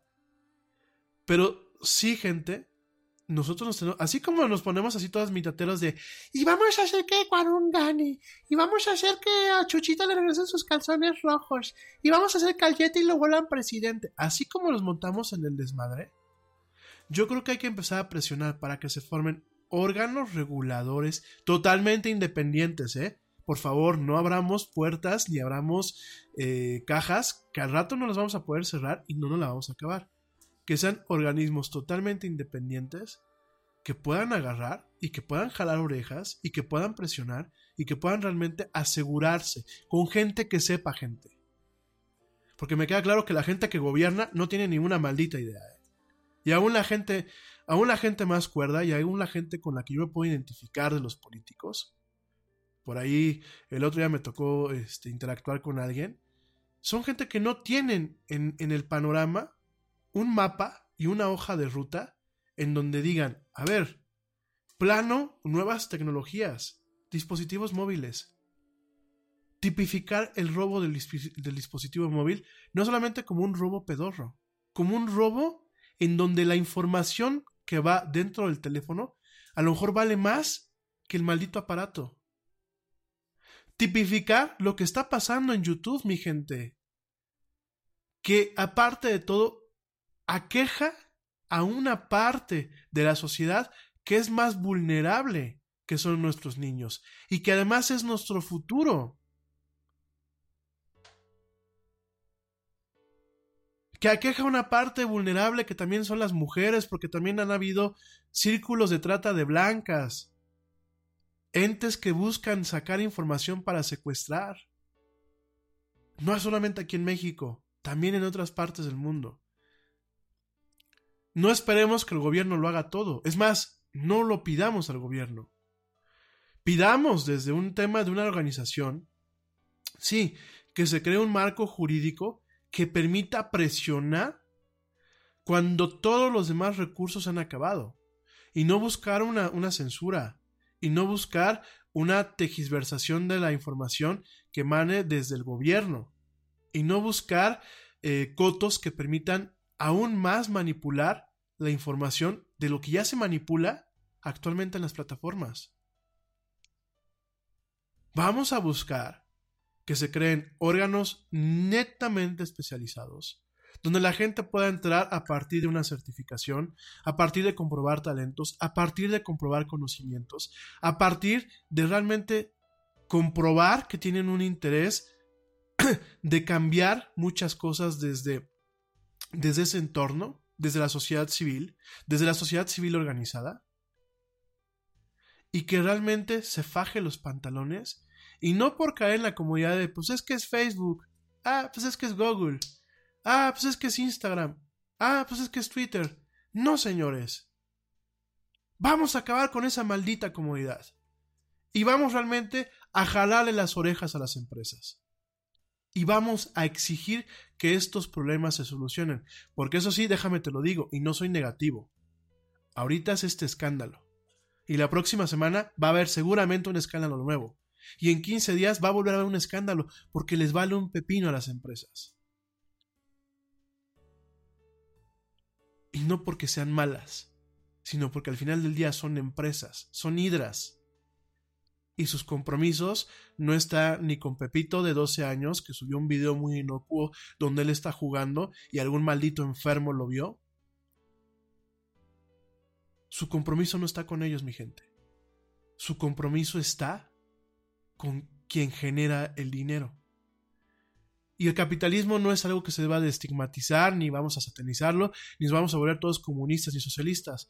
Pero el capitalismo podría funcionar mejor si nosotros tuviéramos los pantalones para buscar la forma para que desde nosotros, la sociedad civil, se puedan regular todo este tipo de cuestiones. Nada es más importante que la salud de tu familia. Y hoy todos buscamos un sistema inmunológico fuerte y una mejor nutrición. Es por eso que los huevos Egglands Best te brindan más a ti y a tu familia. En comparación con los huevos ordinarios, Egglands Best te ofrece 6 veces más vitamina D y 10 veces más vitamina E, además de muchos otros nutrientes importantes, junto con ese sabor delicioso y fresco de la granja que a ti y a tu familia les encanta. Todos queremos lo mejor para nuestras familias. Entonces, ¿por qué no los mejores huevos? Solo Egglands Best. Mejor sabor, mejor nutrición, mejores huevos. Te preocupas por la salud de tu familia y hoy un sistema inmunológico fuerte y una mejor nutrición son más importantes que nunca. Es por eso que los huevos Egglands Best te brindan más a ti y a tu familia. En comparación con los huevos ordinarios, Egglands Best te ofrece 6 veces más vitamina D y 10 veces más vitamina E, además de muchos otros nutrientes importantes, junto con ese delicioso sabor fresco de granja que a ti y tu familia les encanta. No son tiempos ordinarios, entonces, ¿por qué darle a tu familia huevos ordinarios? Solo Egglands Best. Mejor sabor, mejor nutrición, mejores huevos. para educar a nuestros niños. Porque es muy fácil agarrar y decir, no, YouTube es muy malo. Sí, pero ¿cuántas de ustedes, amigas que me escuchan, no para apaciguar al chamaco, les dan las tablets en los restaurantes y las tienen viendo videos? Mientras ustedes están ahí con el cigarrito y con el café, tienen al niño con la, con, con la tablet embebido. Y luego los niños les dicen, mira mamá, mira, ¿qué es esto? Ah, qué padre, déjame platicar. Entonces, creo que mucho de estos demonios que estamos dejando que salgan al aire es mucho de nuestra culpa. Y si realmente queremos corregir las cosas, no se las pidamos a papá gobierno. Vamos a organizarnos, vamos a generar grupos que realmente permitan generar políticas adecuadas, emanadas desde la sociedad civil y para la sociedad civil, y que realmente permitan no solamente agarrar y decirle, a ver YouTube, ponte las pilas, sino también que permitan generar planteamientos para educar a las generaciones, ya no solamente las generaciones que vienen, mi gente, las generaciones que ya estamos, cabrón, que yo creo que traemos ya muchas pulgas. Entonces, bueno, de verdad, no me lo echen en saco roto, voy a seguir platicando estos temas el día de mañana y parte de la próxima semana. Sintetizando, es había una red de pedófilos softcore en YouTube y hasta que no estalló el cohete, no fue cuando Disney, AT&T, Nestlé, Epic Games y, otras empresas, y otras empresas directamente retiraron su publicidad. Actualmente hay un escándalo, marca llorarás en la plataforma y a ti papá y a ti mamá que me escuchas, una, no permitas jamás que tus niños, y más que son menores de edades, suban videos Dos, si van a subir videos, vigila qué es lo que van a subir, cómo se muestran. Haz un parteaguas y valora si tu niño realmente quieres que pierda su privacidad. Y tres, controla y ayuda a controlar el espacio en donde tu niño está interactuando. Si no entiendes algo, edúcate. Porque el decir yo no entiendo y mi comadre me dijo que así la hacía con sus niños y así les di la tablet y ya les dije cómo, cómo usarla, no es una excusa. Y perdónenme, a veces la comadre y el compadre no son las fuentes de información más fiacibles porque ellos mismos muchas veces no saben y ya alguien les dijo cómo hacer las cosas y se las dijo mal y es todo un efecto, es todo un, un efecto dominó en donde al final del día el eslabón más afectado son los niños. En fin, ¿tú qué opinas? ¿Qué piensas de todo esto que te estoy diciendo? Para que lo pienses, me voy rápido a un corte y regresando, bueno, vamos a platicar de, temas un poco más agradables. Te recuerdo nuestras redes sociales para que entres en contacto conmigo, abramos un diálogo, platiquemos y veamos cómo podemos construir. Te recuerdo nuestras redes sociales, facebook.com, diagonal la era del Yeti, Twitter, arroba el Yeti oficial, Instagram, arroba la era del Yeti. No me tardo nada, le doy un sorbo a mi té y regreso en esto que es la era del Yeti.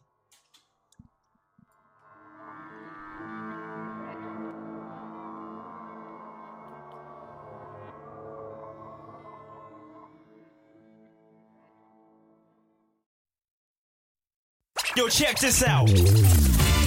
Este corte también es moderno. No te vayas.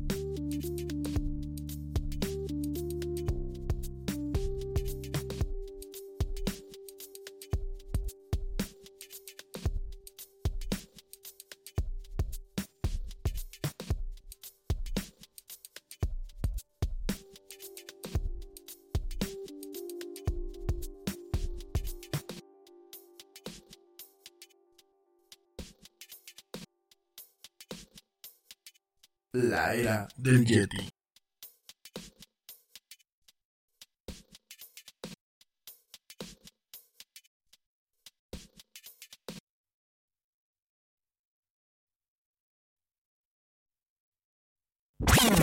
We are controlling transmission.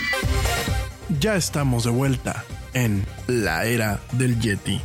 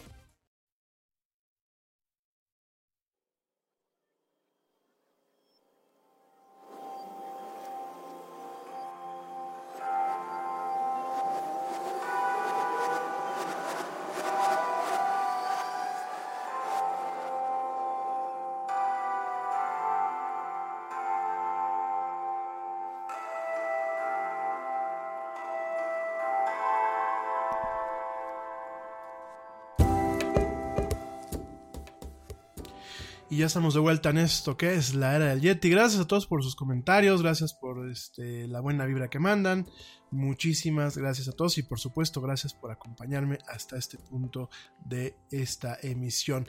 Oigan, eh, rápidamente, bueno, vamos a platicar eh, pues de este rumor en donde dicen que posiblemente Steven Spielberg sea el responsable de que directamente Cuarón no ganara en los Oscars lo que es la estatuilla de mejor película. Perdón, perdónenme. Y este, otra vez, bueno. Y bueno, nada más déjame te platico exactamente qué son estos premios. El lunes yo te dije que te, lo iba a comentar, al final no lo hice. Los premios de la academia, estos premios de la academia, realmente eh, surgen, surgen en, en, el, en 1929 como una forma de reconocer el trabajo de las personas que en aquel entonces hacían cine. Obviamente, bueno, pues esto fue un 16 de mayo de 1929, cuando pues por primera vez se entregaron esta estatuilla. Y bueno, directamente fue una ceremonia muy a petit comité, 270 personas, en donde pues directamente la ceremonia duró 15 minutos y eh, de alguna forma se reconoció el trabajo de eh, las personas durante el periodo de 1927 a 1928, ¿no? En ese sentido, bueno, pues directamente eh, muchos países, muchos países tienen eh, su propia academia que de alguna forma intenta pues englobar, englobar lo que son las artes eh, principalmente en el aspecto cinematográfico. Es una academia que se conforma por, por profesionales y empresas que están involucrados en todo lo que es la cuestión cinematográfica, valga la redundancia. ¿A qué me refiero con esto? No ustedes no piensen que en la academia solamente hay directores de cine. En la academia, tanto en Estados Unidos como en otros países, en la academia también hay eh, gerentes de venta, por ejemplo, de algunas empresas, como lo puede ser Panaflex, como lo puede ser en su momento lo era Kodak, como en su momento lo es Dolby, como en su momento lo es eh, Arri, eh, que Arri pues hace cámaras de cine, Sony, etcétera, ¿no?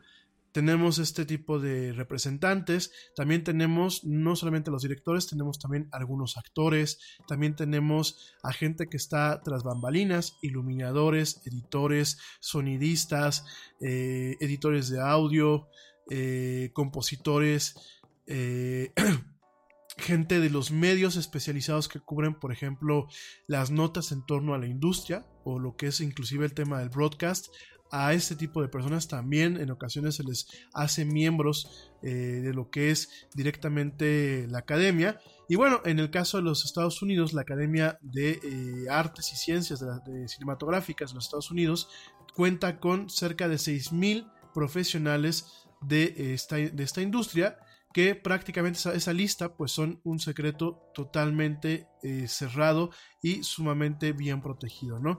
En este caso, bueno, pues la mayoría de estos eh, miembros están basados en lo que son los Estados Unidos, aunque, aunque su membresía está abierta a todos aquellos cineastas que están eh, calificados y certificados alrededor del mundo, ¿no? Entonces, bueno, pues directamente tenemos esta, esta entidad que lo que hace es reconocer el trabajo de las personas.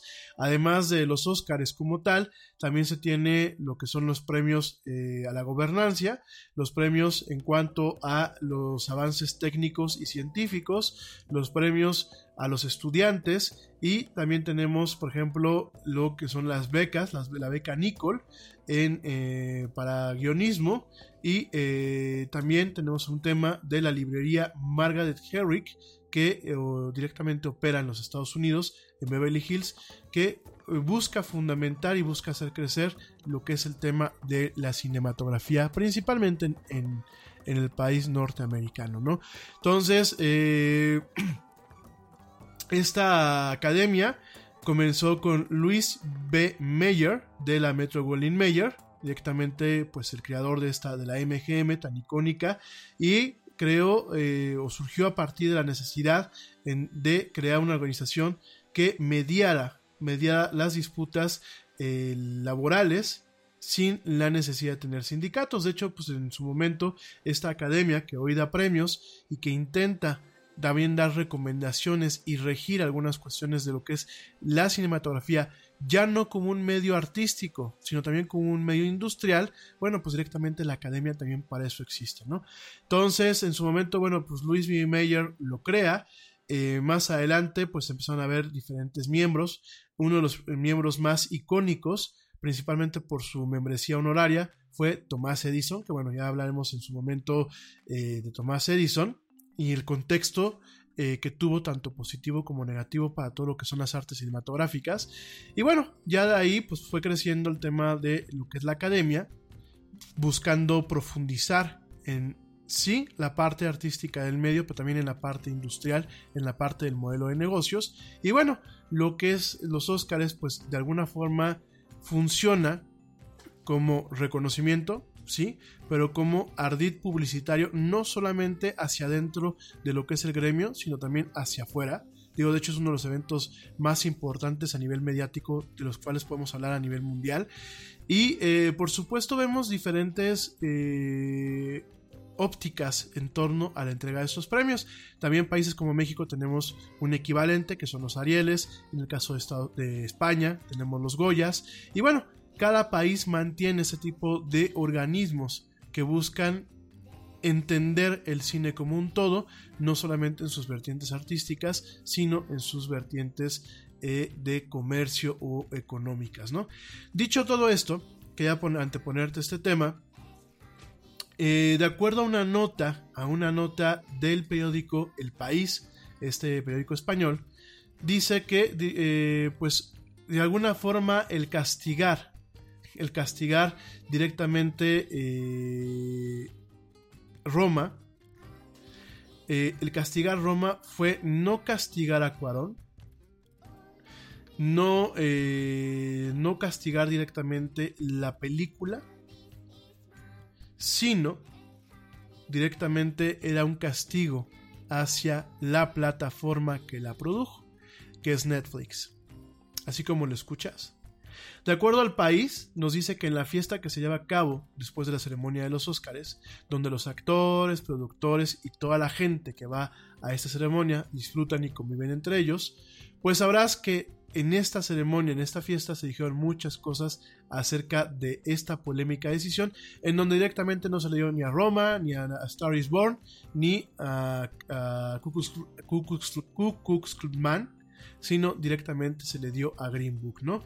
Y de acuerdo, de acuerdo a la nota de El País, ojo, no lo está inventando el Yeti, la nota es del país, directamente dicen que con unas copitas encima, pues varios comenzaron a hablar de Roma y de Green Book. Y de acuerdo a lo que se menciona en el relato, varios de los miembros que votaron por Roma afirmaron que el Oscar a la mejor película era un claro mensaje de la industria a Netflix y que había hecho una gran apuesta para conquistar la 91 edición de los premios con la cinta de Cuarón.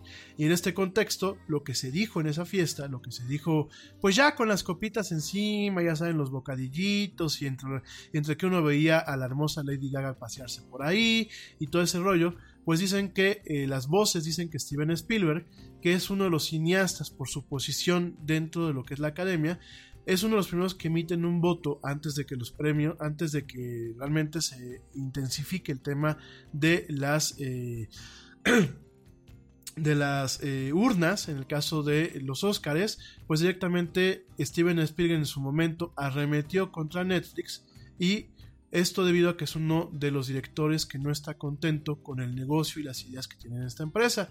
Está muy claro que Spielberg pues es uno de los miles de personajes que votan pero que con su influencia y poder logró cambiar un poco la temática, logró cambiar un poco el giro de la opinión y de acuerdo a estas voces, ojo, no lo dice el Yeti, de acuerdo a las voces que aquí comenta el periódico El País, de alguna forma, pues generó que muchos miembros de la academia votaran directamente por Green Book antes de votar por la obra de eh, Spike Lee, que era lo que, lo, que platicábamos el lunes, y de votar directamente por la obra de, eh, en este caso, de Cuarón, ¿no? Fíjate nada más, de acuerdo al periódico The Wrap, para elegir la película ganadora de los premios hay 6.261 votantes, por lo que eh, directamente aunque puede sonar pues muy, muy ojona papaloma, como decimos en México, sí se sabe que Spielberg es una persona con gran influencia, pero también sabe que se también saben, perdón, también sabes que se sabe. Miren, la raza humana somos muy chistosas, porque por un lado traemos un empuje en donde generamos innovación. Y con la innovación vemos plataformas como Facebook, eh, teléfonos móviles, tenemos también eh, directamente eh, lo que son redes sociales, tenemos Netflix, tenemos diferentes servicios y tenemos diferentes avances tecnológicos. Pero por otra parte vemos renuencia al cambio, y eso es algo muy de la raza humana. Sobre todo cuando ya hay un, un planteamiento hegemónico, como lo puede ser pues un gremio de cineastas, que muchos de ellos no son jóvenes, muchos de ellos ya son inclusive de la vieja escuela, pues es más difícil entender que la innovación en ocasiones es parte de un motor, es parte de la naturaleza humana y es parte del aquí y del ahora. ¿Por qué no estamos hablando del futuro, mi gente? Estamos hablando del aquí y del ahora. Entonces, ¿qué pasa? Yo entiendo que el señor Spielberg, que es un talentazo, ¿eh? Por favor, eso jamás se va a poner en, tela de juicio. El señor Spielberg es un talentazo. Me parece que el señor Spielberg es de los cineastas que han sabido realmente sacarle mucho jugo al negocio del cine, pero también han sa- sa- sabido sacarle mucho jugo a la parte expresiva del cine. Y por supuesto también es un, es un cineasta que en, en muchos aspectos yo creo que es uno de los cineastas más importantes de nuestra generación y eh, también directamente de una época y, y uno de los más sensibles, porque no podemos dejar al lado que también Spielberg ha hecho producciones muy míticas, pero que atacan problemas históricos o situaciones sociales. Entonces, dicho todo esto, eh, y reconociéndole lo que es del César al César, debemos también entender que el señor Spielberg vive todavía en una época en donde directamente el señor Spielberg no alcanza a entender el alcance y el fast track que una producción en Netflix puede tener comparado al proceso normal de producir cine en el día a día. Producir cine en el día, no, producir cine en el día a día, perdónenme, no es cosa trivial. Y mucho del trabajo de la producción cinematográfica no se hace en el rodaje, no se hace en el guion o no se hace en la, en la postproducción. Mucho del trabajo de la producción cinematográfica se hace inclusive desde un principio al tratar de buscar los derechos para poder hacer la adaptación a la pantalla de algún contenido que ya haya o buscar que un guion la gente se fije en él y se autoricen los mecanismos adecuados para que se pueda trabajar. Esa es la primera lucha. Segunda lucha, nada más para que se den una idea. Y la lucha más cabrona, ¿eh? Conseguir financiamiento.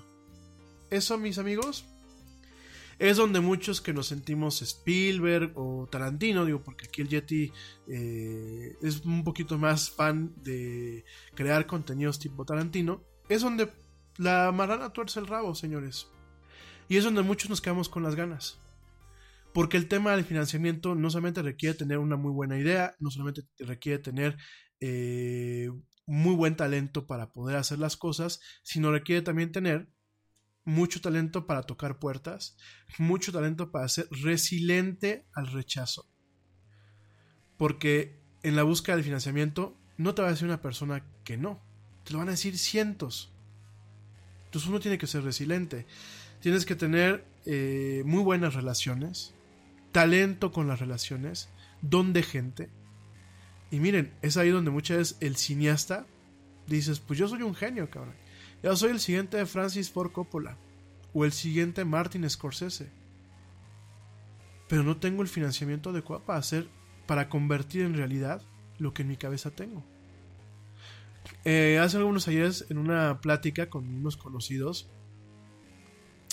eh, uno de ellos, ya con algunas copas encima, me preguntó, bueno, ¿tú qué haces, güey? Ah, pues yo estudié comunicación y tengo una maestría en producción de cine, radio televisión y bla, bla, bla. Y me dice, ¿y por qué no te dedicas al cine, güey? Pues porque no, no me he dedicado a cosas que me permiten generar un sustento y además porque no tengo las habilidades para salirme a tocar puerta por puerta y ofrecer y decirles, oye, traigo esta idea, pues métele lana, ¿no? ¿Y para qué quieres lana si hoy todo el mundo hasta con un teléfono puede grabar video? Así. Y no es eso, amigos. No solamente es que tú puedas agarrar un teléfono o una cámara y grabar. Créanme que eso es lo más ridículo quizás de toda la ecuación. Porque de hecho eh, los equipos se rentan. ¿Sale? Rara vez los equipos son propiedad de uno. Muy rara vez. Los equipos los rentas. Pero hay que pagarle dinero a la gente que va y que te atiende un llamado en donde a lo mejor tú empiezas a las 4 de la mañana y terminas a las 3 de la mañana del día siguiente. Y no solamente a los actores, tienes que pagar a la gente que pone las luces, tienes que pagar a la gente que opera las cámaras, porque no creas que nada más, ah, pues te sientas y dices, denme las luces, la cámara la acción. No, señores, eso es muy romántico, pero no es así. Tienes tú que hacer un chorro de cosas. Entonces, no, es de verdad, ¿eh? Entonces tienes que tener a gente que opera la cámara. De hecho, hay ciertas configuraciones o ciertas producciones en donde tienes a un director de fotografía, tienes a un operador de cámara, tienes a un operador de, enfoque, tienes a un operador de pre- pre- previ- previsualización, tienes a un operador de audio, tienes a un operador de continuidad, tienes a un operador de iluminación, tienes a varios operadores de tomas. O sea, tienes un equipo que la gente dice, ah, ya vienen los créditos, ya vámonos. ¿Qué hueva ver a tanta gente? Mi gente, cada uno de los que aparece hasta el final en una película hizo algo que de verdad fue valioso para esa película. Y muchas veces cada una de esas personas que está ahí hizo algo que si no hubiese estado esa persona, a lo mejor la película no sale. Los extras, el catering, el casting, eh, los servicios a los actores, los asistentes, la carpintería, la iluminación, efectos especiales, eh, dobles de riesgo, dobles de acción. O sea, de verdad hay un chorro de gente. Entonces hay que conseguir un financiamiento. Y el señor Spielberg, como muchos cineastas de su escuela, están acostumbrados a tener que hacer chamba para conseguir financiamiento, a tener que defender sus ideas, a tener que luchar. Y están acostumbrados a un protocolo. E inclusive en Hollywood, aquí en México, en muchas partes, hay inclusive hasta un besamanos. Perdónenme, así son las cosas. Pero hay un besamanos para que tu idea de el Yeti regresa, la amenaza peluda, parte 2, pase del guion directamente a ser una realidad que se proyecta en las salas de cines. Que además, el proyectar en salas de cines también requiere acuerdos y también requiere una negociación. Entonces, el señor Spielberg pues, está muy acostumbrado a todo eso. Y llega una plataforma como Netflix, que ahí te platico rápidamente por qué Netflix tuvo que empezar a producir contenidos ellos. Y llega y dice, el Yeti viene con esta super idea, cabrón. No, no, no. Va a ser una película en donde el Yeti rescata al presidente de los Estados Unidos, se casa con Jennifer Lawrence y tienen un Yeticito que viaja al espacio, ¿no? ¡Putz! Y digo, yo me la puedo estar aquí fumando. Y a lo mejor mucha gente me dirá, ay, güey, pues ya no te fumes el pasto de tu casa, ¿no? Pero a lo mejor Netflix dice, oye, pues para, para, el, para el tipo de audiencia que yo tengo y para los estudios de audiencia que yo he hecho, porque Netflix es una empresa que a diferencia del cine convencional en donde, ah, sí, pues la técnica y la historia y la fotografía, Netflix es una, empresa que utiliza mucho los datos.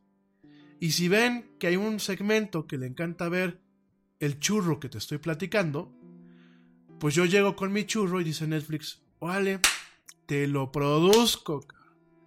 Y tráiganme a Jennifer Lawrence y tráiganme a quien quiera el Yeti para producir su película biográfica. Oye Netflix, pero ¿y crees que nos funcione? Pues no sé, pero como no tengo yo este que llegarle a poner cara eh, de, oye, me das chance de proyectarlo en tu sala, pues puedo correr con el riesgo. Porque yo vivo de las membresías, yo vivo de las suscripciones. yo vivo de los derechos que después yo puedo vender para que esta película que yo no transmití en mi plataforma en la India, pues al rato en la India, como no está el servicio o no vendí la licencia, y si alguien la quiere ver en la India, pues además de piratearla, por favor no lo hagan, como lo hicieron con Roma, eso es tener muy poca madre, déjenme les digo, pero bueno. Además de todo eso, pues que ustedes lo puedan hacer directamente este, en una sala de cine, ¿no? Entonces Netflix dice, pues órale, fast track, ¿qué necesitas mi? Paz, paz, paz, paz, paz. Y una película que requería pasar por el besamanos, que requería hacer circo, marema y teatro para que saliera, y que tardaba 10, 15 años en salir, pues a lo mejor sale en dos años con Netflix. Entonces, claro, llega un señor Spielberg que le ha costado un chorro de trabajo, que le ha picado piedra, que no es Spielberg por ser Spielberg nada más, y dice, ¿y por qué yo que toda mi vida tuve que ir a hacer ojitos al señor Warner y tuve que ir a hacer ojitos a la gente de Disney para parte de Amblin Entertainment y tuve que ir a hacer ojitos con Robert Zemeckis para parte de eh, Touchstone Pictures y tuve que ir a hacer proselitismo prácticamente para que me apoyen mi idea y yo que le tuve que pedalear, pues que llegue Netflix y diga, no la quieren proyectar en el cine, es su problema, ¿eh? Porque aquí está la plataforma de streaming. Y es normal, y en cierta parte creo que fue saludable el haberle dicho a Netflix, ya te dejamos ganar algunos premios, no te vamos a dar este reconocimiento, para que tampoco te vuelvas soberbio y para que Netflix siga de alguna forma caminando por esta misma vía. Quiero pensar que hay que tomar esa parte de esa lección.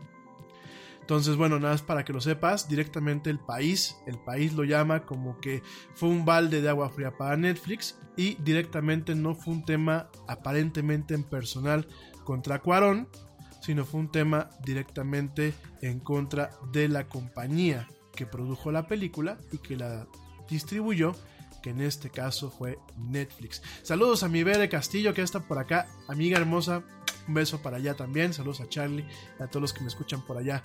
Bueno, eso por el lado de los Óscares y el ya muy popular tema con eh, lo que es la película Roma.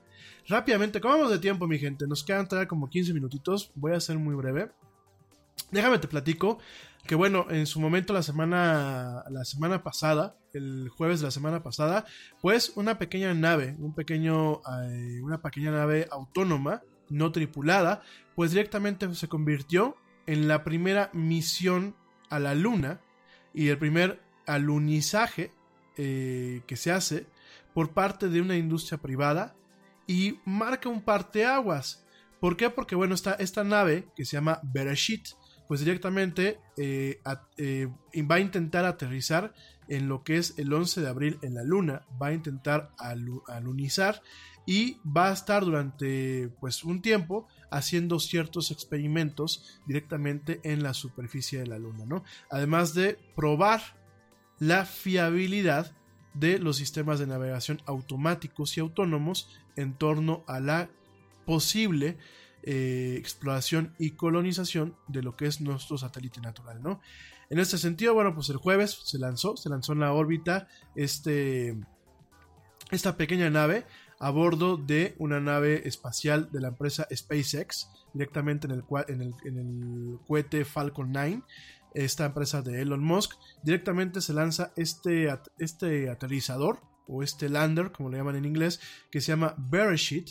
Y fíjense que Bereshit, la importancia es que es una, un dispositivo que es eh, creado, creado por una empresa privada y es creado por una empresa privada que se llama directamente eh, Space IL, que bueno, Space IL pues es una empresa que además de todo está eh, de alguna forma, bueno, fue creada y vive en lo que es directamente en Israel, ¿no? Entonces, los israelíes, pues bueno, son los primeros que llegan a la luna de una forma privada, de una forma privada, con esta tecnología que ellos crearon, en donde, bueno, lo que van a probar es que este, esta maquinita pueda aterrizar y pueda conducir experimentos de forma efectiva en lo que es nuestro satélite natural, ¿no?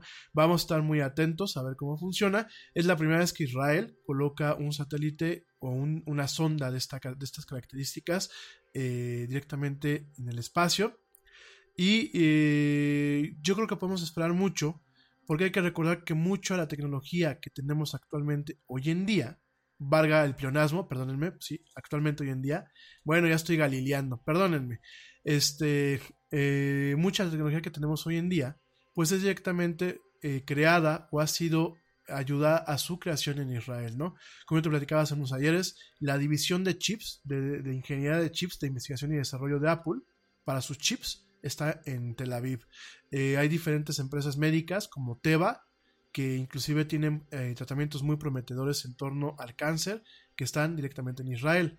Muchas de las tecnologías de navegación actuales y de la automatización, como en su momento la empresa, este, una empresa que hace sensores para los coches, que se me fue el nombre, este, directamente su nacimiento pues fue allá en Israel, ¿no?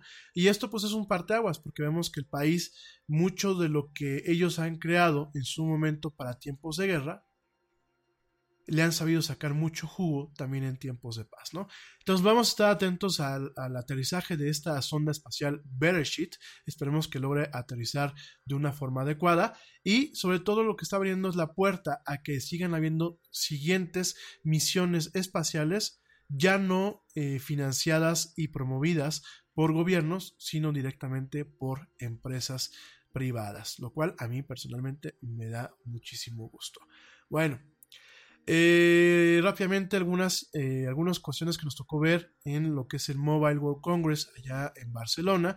Ese es un evento que se realiza anualmente en donde se dan cita fabricantes de dispositivos móviles, principalmente terminales móviles como teléfonos y tablets, y también se dan cita fabricantes y gente de la industria de telecomunicaciones, en donde, bueno, pues también nos topamos aquellas entidades como la parte industrial de Nokia o la parte industrial de Siemens o de Huawei, que son las partes de las empresas que no venden los dispositivos, sino que venden todos los aparatos, programas, eh, software, ingeniería, know-how e infraestructura en general para poder lograr las redes de telecomunicación sobre las cuales estamos nosotros hoy en día navegando y utilizando. En ese sentido, sabemos que, por ejemplo, Nokia, a pesar de su muerte comercial, Nokia como tal nunca se murió, sigue manteniendo, además de los teléfonos móviles que te voy a platicar ese aspecto, sigue manteniendo un tremendo departamento que, bueno, tiene mucho los patentes que se tenían con Alcatel y con Lucent, que son otras empresas, en donde pues directamente Nokia vende equipo, equipo de telecomunicaciones. ¿Qué clase de equipo vende? Bueno, pues vende los servidores, los racks, los radios, las antenas, los sistemas de control de tráfico que se utilizan, por ejemplo, en todo lo que es la telefonía celular hoy en día en todo lo que es la comunicación móvil a partir del principio de telefonía celular o de radiotransmisión celular, ¿no? Entonces, eh, por ejemplo, pues Nokia vende ese tipo de equipos, también Motorola sigue vendiendo una parte de esos equipos, tenemos también a Huawei, que por ejemplo aquí en México, pues una buena parte de la infraestructura de Telmex está siendo soportada por Huawei, ¿no? Eh, ZTE, bueno, todo ese tipo de empresas, además de la parte del consumidor, tienen todos estos aspectos, ¿no? Y en este evento que se, da cada año en Barcelona, que es un evento sumamente interesante e importante para la industria, pues nos toca ver no solamente el... Nada es más importante que la salud de tu familia, y hoy todos buscamos un sistema inmunológico fuerte y una mejor nutrición. Es por eso que los huevos Egglands Best te brindan más a ti y a tu familia. En comparación con los huevos ordinarios, Egglands Best te ofrece 6 veces más vitamina D y 10 veces más vitamina E, además de muchos otros nutrientes importantes, junto con ese sabor delicioso y fresco de la granja que a ti y a tu familia les encanta. Todos queremos lo mejor para nuestras familias. Entonces, ¿por qué no los mejores huevos? Solo Egglands Best. Mejor sabor, mejor nutrición, mejores huevos. Te preocupas por la salud de tu familia y hoy un sistema inmunológico fuerte y una mejor nutrición son más importantes que nunca. Es por eso que los huevos Egglands Best te brindan más a ti y a tu familia. En comparación con los huevos ordinarios, Egglands Best te ofrece 6 veces más vitamina D y 10 veces más vitamina E, además de muchos otros nutrientes importantes, junto con ese delicioso sabor fresco de granja que a ti y tu familia les encanta. No son tiempos ordinarios, entonces, ¿por qué darle a tu familia huevos ordinarios? Solo Egglands Best. Mejor sabor, mejor nutrición, mejores huevos. tema de los juguetes, de los gadgets, sino también nos toca ver el tema del avance de las diferentes tecnologías de las cuales nos vamos topando en el entorno de las telecomunicaciones. Al respecto, yo ya te adelantaba el lunes y te lo adelantaba de eh, directamente en su momento, pues se platicaba, por ejemplo, de lo que son eh, los teléfonos de Xiaomi, eh, Xiaomi, bueno, pues directamente lanzó varios teléfonos al mercado. Te recuerdo que bien, hay de los chinos, lo que es Xiaomi y Huawei son las dos empresas que hoy por hoy siguen siendo las empresas eh, directamente que tienen un empuje fuerte en el tema de venta de teléfonos. Saludos a mi Ani que ya me está escuchando por allá, a mi novia que ya me está escuchando este, aquí en el rayo hablar de teléfonos. Un saludo y un besote. Y entonces, bueno, pues directamente te platico el tema de los teléfonos. Vemos que Xiaomi está lanzando el Mi 9 o el Mi 9, como lo quieran ustedes llamar. Es un teléfono de gama media que empieza en los 450 euros, por ahí de 509 dólares. Es un teléfono con 64 gigas de memoria para guardar este, tus chivas y de 500 euros, por ahí de 565 dólares, para aquellas versiones que tienen 128 gigas de almacenamiento. En este caso, eh, muchos de ustedes me preguntaban, oye Yeti, ¿tú qué nos recomiendas cuando vamos a invertir en un teléfono? Si viviéramos, y esto quiero hacer un paréntesis, en, en, cuanto a la memoria, porque, por ejemplo, personas como Elena Gómez, como Raúl Delgado, como Carla Navarro, como eh, Luis Antonicelli, eh, me preguntaban, a mí no me interesa tanto la especificación técnica de procesadores o cámaras, pero tú qué me recomiendas con el almacenaje? Porque me comentaban ellos que muchas veces compraban un teléfono que a lo mejor podía ser muy accesible y poco a poco se iban quedando sin almacenaje. Y muchos de ustedes me decían, es que hasta el teléfono se me alentó. Permítanme, ahorita voy a llegar a este punto porque hay que hacer aquí una distinción y una separación. Em, si viviéramos en un país en donde los planes de datos no fueran costosos, yo te diría, cómprate el teléfono más accesible en el tema del almacenamiento. Por ejemplo, un teléfono con 64 GB de memoria. Y directamente, ¿cómo te lo, te lo planteo? Te lo planteo directamente en el sentido de eh, utilizar los servicios en la nube para poder subir parte de la información que tú tienes en tu, en tu teléfono. Que bueno, la mayoría de nosotros ya lo hacemos, lo hacemos a través del Wi-Fi. Pero si el plan de datos no fuera tan costoso, yo te diría, vamos a lanzarnos con el teléfono de 64 GB. ¿Por qué? Porque tenemos un buen plan de datos, un plan de datos ilimitado, tenemos muy buena velocidad, que va a permitir constantemente estar respaldando y accediendo a la información de esos dispositivos, aun cuando está colocada en la nube. Pero, como todo en esta vida, tenemos un pero. Hay un pero. Y el pero es, no vivimos en un país así. Vivimos en un país donde a pesar de que tenemos relativamente hablando un buen servicio con la telefonía celular, y digo relativamente hablando, los planes de datos siguen siendo muy costosos, no hay una banda ancha generalizada y no tenemos una resiliencia y una confiabilidad directamente allí en lo que es tal cual el tema de los datos, ¿no? Entonces, ¿qué pasa? Tú, por ejemplo, pues quieres a lo mejor jalar una fotografía o jalar un documento en la calle y a lo mejor no puedes porque tienes una red que no está funcionando como debe o tienes intermitencia en las redes, ¿no? A esto yo te diría, si ya vas a invertir en comprarte un teléfono móvil y tienes la necesidad de cargar con un cierto número de datos, es decir, ciertas fotos, ciertas canciones, eh, ciertas aplicaciones, intenta, intenta estirar un poco más tu bolsillo y vete por una versión que comience en los 128 GB de memoria. 64 ya no empieza a ser suficiente, mi gente.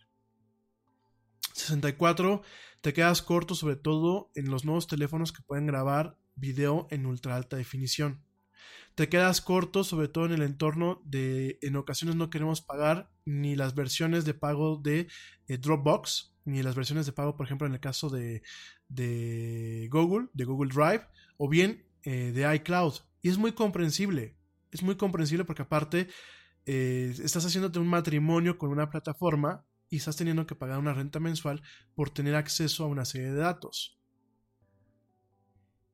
bajo todo esto que te estoy diciendo, mi recomendación es estira un poquito más el bolsillo y mejor cómprate directamente una versión que comience en 128 GB. 128 GB te da una comodidad para el tema de fotografías, te da una comodidad para el tema de guardar videos, te da una comodidad eh, para poder guardar música. Hay que recordar, yo sé que ya hay planes que tienen el streaming de Spotify, que por ahí, por ahí este, me platicaban que no se dice Spotify, se dice Spotify, pero bueno, este, saluditos. Y eh, directamente eh, hay planes que tienen el Spotify ilimitado, pero hay planes que no. ¿Y qué es lo que mucha gente hacemos, por ejemplo, con Spotify o lo hacemos con eh, Apple Music? Bajamos, bajamos directamente el tema de, de la música a nuestros teléfonos inclusive para los que somos medio piquis y queremos tener así como que el tema más audiófilo, que se escucha aquí casi casi los coros del baño, de donde grabaron O Fortuna de Carmina Burana, pues a lo mejor queremos escuchar como que los coros que se escuchan hasta atrás y queremos el archivo de audio pues en la máxima resolución posible, ¿no? Entonces, eh, o sencillamente no queremos los, los, los clásicos hipos, ¿no? Que el hipo, por ejemplo, le da cuando vas en carretera y, este, y se pierde lo que es la parte de la transmisión de datos móviles y en pronto te quedas escuchando como tres o cuatro veces el scratch de la canción que estás escuchando hasta que se acaba el buffer, ¿no? Entonces, eh, a lo que voy es, eso, es a eso, ¿no? Y eh, por todo esto que te acabo de decir, mi gente, a la gente que me estuvo preguntando para el tema de las recomendaciones, yo te recomiendo que sí, más allá muchas veces de todo lo que es las cuestiones netamente técnicas como procesador e incluso cámara, váyanse directamente por las versiones que comiencen en 128 GB. Fíjense, 128 GB. Y en el caso de los teléfonos con Android, aquellos que ofrezcan la posibilidad de poderle poner una tarjeta. Ojo, no me digan, oye, es que me compré un teléfono de 8 GB porque le iba a poder poner una tarjeta, porque no funcionan así las cosas, déjenme les digo. En el caso de, de los sistemas, se tiene, eh, hay que recordar que el teléfono viene con menor capacidad porque el sistema operativo, es decir, el sistema que opera el teléfono, valga la, redundancia, ocupa un espacio en la memoria. Y en el caso de Android es un poquito más delicado todavía, dependiendo de la versión del fabricante de Android que viene incluida. Entonces mi recomendación es cómprense un teléfono mínimo de 128. Yo sé que yo sé que es caro, yo sé que es una inversión, pero es una inversión que el día de mañana a ustedes les va a evitar hacer gastos adicionales. Y si ustedes quieren tener más eh, memoria, por ejemplo, para las fotos y para los videos, ya tienen el chance de ponerle su tarjetita en el caso de teléfonos con Android. En el caso de iPhone, pues desafortunadamente se cuenta con el espacio con el que viene el teléfono. Y yo ahí sí los exhorto que si ya están con la calentura de comprarse un iPhone por las razones que sean, no se compren el de 64, cómprense el de 128. Mi Yeti cuesta más Miren, están haciendo una inversión que les va a durar, si lo cuidan, les va a durar dos o tres años. Hasta cuatro. Y así no se siente tanto. Porque conozco a muchos de ustedes que me dicen, ay, este mendigo teléfono ya se volvió a llenar. Ya no me llegan los WhatsApp porque ya se llenó.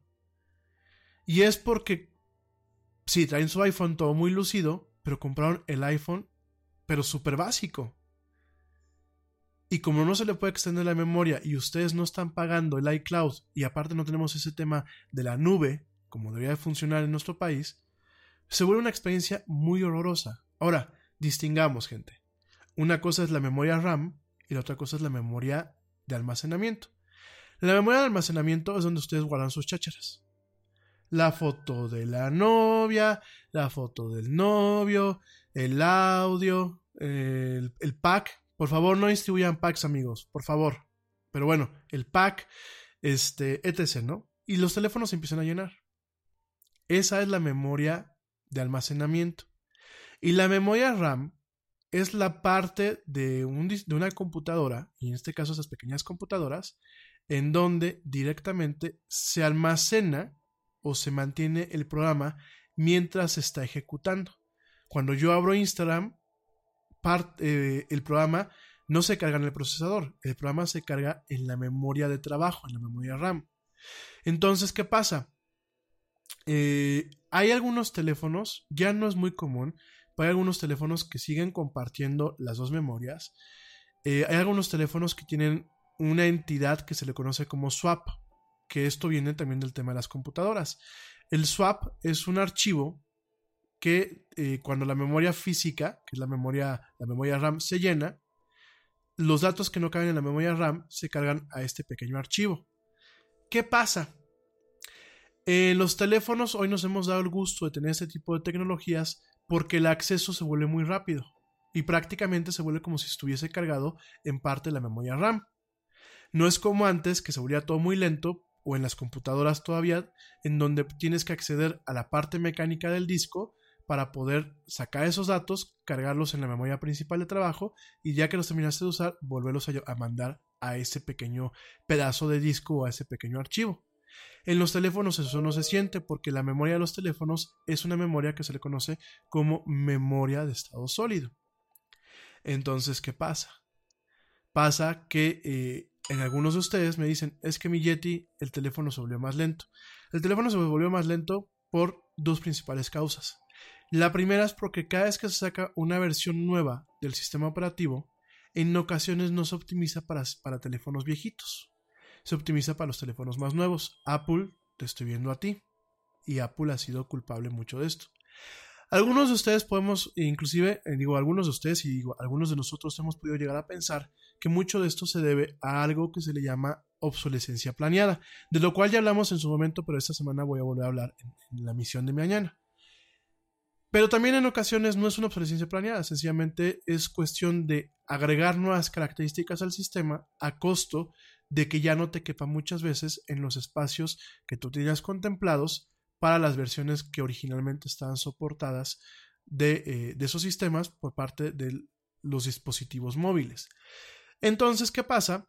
Tienes un teléfono en donde el espacio en, la memoria se ha reducido, en la memoria de almacenamiento principal, se reduce porque ahí están tus fotos, ahí está tu música, ahí están tus cosas, se reduce porque el sistema operativo crece y el archivo, el archivo swap, que en ocasiones tenía la capacidad de crecer tranquilamente y complementar a todo lo que tú tienes en memoria, que aparte eh, las aplicaciones, a pesar de que se, se, busca que las aplicaciones no impacten la batería, no impacten el espacio, no impacten la memoria, hay muchas empresas que de todos modos las aplicaciones las siguen haciendo muy gorditas, ¿no? Entonces, ¿qué pasa? Pues llega un momento en que a muchos de nosotros se nos olvidan cerrar las aplicaciones, porque de hecho las aplicaciones llega un momento en que se deshidratan o se ponen a dormir cuando ya se dejan de utilizar. Pero al final del día, todas esas aplicaciones que están durmiendo, que son las aplicaciones que ustedes tienen cargadas en el teléfono, pero que las minimizaron, que directamente no las cerraron, se van quedando fragmentos en este archivo swap. Y llega un momento en que el archivo swap no puede crecer y el teléfono empieza a alentarse.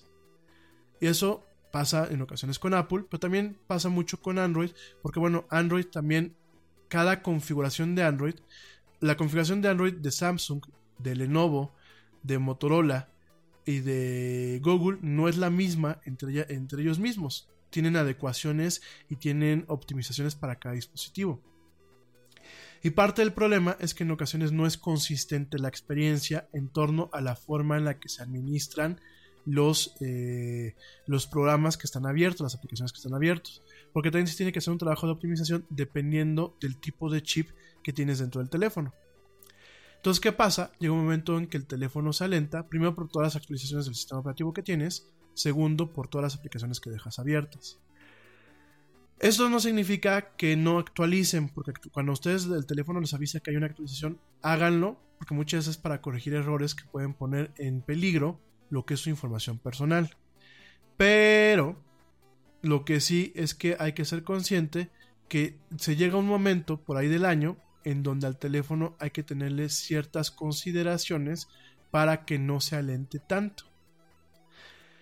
Dicho todo esto, pues en parte lo que te vuelvo a confirmar es, vas a invertir en un teléfono que no quieres que te dé dolores de cabeza, cómprate uno que mínimo tenga 128 GB de memoria. Muchos de ustedes me dicen, mi Yeti, de hecho ahorita me lo acaba de decir aquí eh, Pepe Salazar. Saludos mi Pepe. Este, me dice Pepe, oye, oye mi Yeti, pero yo no tomo muchas fotos, yo no tomo muchos videos. Y te digo, Pepe, échale un ojo a tu teléfono y te vas a dar cuenta como si tomas muchas fotos y tomas muchos videos. Hazlo, no me lo digas, no me lo contestes, pero hazlo. Y si no, tiene, si no directamente tú tomas muchas fotos o tomas muchos videos, chécate tu WhatsApp. Ah, sí, ya dijo Pepe, sí, sí, cierto. Chécatelo bien. Entonces, eh, cuando tú vas haciendo, eh, por ejemplo, la gente, es que no tomo fotos, pero ah, cómo bajan memes para compartir, ¿no? ¿No nos ha pasado? Yo tengo, por ejemplo, una prima, ay, mi prima Sharon, de verdad, le mando un beso.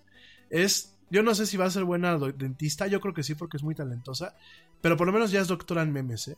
Sube cada meme que yo me parto de risa. Muchos de ustedes suben memes e intercambian memes y comparten memes a través de sus teléfonos móviles. Entonces, ¿qué pasa? Pues se los mandan, se los quedan, los comparten, les vienen de rebote, no limpian y esa parte se va llenando. Y hay gente que dice, mi Yeti, es que mi teléfono se me llenó, pero pues yo no, yo no tomo fotos. No, compadre, checa tu WhatsApp. Ah, chicherto. Bueno, entonces mi recomendación, y perdón que haya, que haya hecho todo este paréntesis, mi recomendación es directamente, por favor, si ya van a invertir en un terminal que aparte quieren que les dure, un aparatito de estos, inviertan en uno que les dé un buen almacenaje. Entonces yo te decía, y ya para ir cerrando, porque son 9.22, cerramos 9 y media, déjame te digo que bueno, pues directamente Xiaomi está lanzando un teléfono prácticamente insignia, que es un teléfono insignia que tiene las especificaciones en la gama alta, está lanzando un teléfono con el procesador Snapdragon 855 con eh, tres cámaras, porque ahora es como, perdónenme la analogía, ¿no? Pero muchas veces es como los coches. ¿Quién, es, quién, es, quién, quién hace más ruido los coches? Ah, pues este, ¿no? ¿Quién es el más grande? Ah, pues este, ¿no? Y es un poco un tema medio, a veces medio fálico, ¿no? ¿Quién lo hace más grande? ¿Quién lo tiene mejor? ¿Quién, quién muchas veces es un tema no cuantitativo, sino este, no cualitativo, sino cuantitativo, ¿no? Y ahorita con el tema de los teléfonos, perdónenme, se está volviendo un poquito eso, ¿no? Se está volviendo el, a ver cuántas cámaras tienes tú. Ah, no, pues el iPhone tiene dos, pues yo tengo tres, ¿no? O como el Samsung, ¿no? Ya también tenemos tres, que bueno, en teoría no solamente son tres cámaras, son tres cámaras en la parte trasera y dos en la parte delantera, ¿no? Ya son cinco. Pero tenemos a, a, los cuates de Nokia, y de, una vez déjenme les digo, ahorita me regreso con el tema del, del, Xiaomi. Y llega Nokia, y llega Nokia muy padrote, porque realmente es como, como un plan así, este, medio gandalla. déjenme decirlo, ¿no? O sea, yo, yo sé que es innovación, y la verdad, este, a mí me encanta el tema de la innovación, ¿no? Y soy fan de, de todo lo que me ayude a, a, dar lo mejor de mí y de los juguetes, porque me gusta, me gusta la tecnología por la tecnología, también no lo voy a negar. O sea, tampoco puedo ser falso, ¿no? Oigan, el conductor de la era del Yeti y tirándole mierda a la tecnología, ¿no? Pero llega una empresa como Nokia y les dice, quítense que ahí les voy. Tres cámaras, ay, por favor, eso no es nada Cuatro cámaras, por favor. Quítense. como dicen los chavos, detén mi cerveza. Cinco cámaras, papá. Cinco cámaras traseras y dos delanteras. Y es cuando tú dices, ¿qué? Y me voy a quitar mi sombrero de Yeti y me voy a poner mi sombrero de usuario normal. Yo la neta veo el teléfono y digo, pues como pa' qué, ¿no? Muchos de ustedes me dirán, los más cínicos me dirán, pues para subirle el precio y que cueste un riñón o un ojo de la cara, como dice mi mamá, ¿no? Sí, fíjense que sí. Pero en este caso, Nokia lo que quiere con ese teléfono, que es el Nokia 9 PureView, que fíjense cómo Nokia retoma, retoma la marca del PureView y, y las alianzas que tenía con la empresa alemana de ópticas Carl Zeiss, retoma todo este cuentito que teníamos desde Nokia de antaño, desde Nokia de principios del año 2000, en donde de alguna forma hay que reconocerlo. Antes de iPhone, antes de BlackBerry, antes de muchas cosas, estuvo, estuvo Nokia. Nokia fue uno de los impulsores del smartphone y uno de los impulsores del el teléfono con cámara o el camera phone. Entonces, ¿qué pasa? De alguna forma, a los que tenemos un poquito la historia de todo lo que ha habido detrás de Nokia, el teléfono, pues es una evolución de todos los esfuerzos que Nokia hizo en la década pasada para lograr crear verdaderas máquinas para tomar fotografías, en donde realmente el usuario pudiese llevar a cabo su visión creativa o su necesidad de capturar el momento sin el sesgo de eh, un conocimiento técnico superior o de no contar con el equipo adecuado. Mi gente que son fotógrafos, no me dejan mentir. Mínimo se tienen dos o tres lentes, mínimo. Ya no te digo cuando ya, ya te entra un tema profesional o un tema obsesivo. Y en este caso, me quité el sombrero del Yeti y dije, bueno, pues sí, güey, pues, pinche Nokia, o sea, pues, ya estamos jugando, perdónenme la expresión, ya estamos jugando a ver quién la tiene más grande, ¿no? Y al rato saldrá otra empresa que diga, cinco cámaras, ¡pa! Ten mi cerveza. 10 cámaras, ¿no? Y, para allá vamos un poquito a ese, ese, rollo, ¿no? Pero vamos a hacer un parteaguas, me vuelvo a poner mi sombrero del Yeti y te digo, lo que está buscando Nokia aquí es crear un teléfono que primero es una cámara y después es un teléfono, así como lo escuchas. Y es una cámara que va a permitir que tus fotografías no salgan que digas, ay, pues te quedó padre la cámara.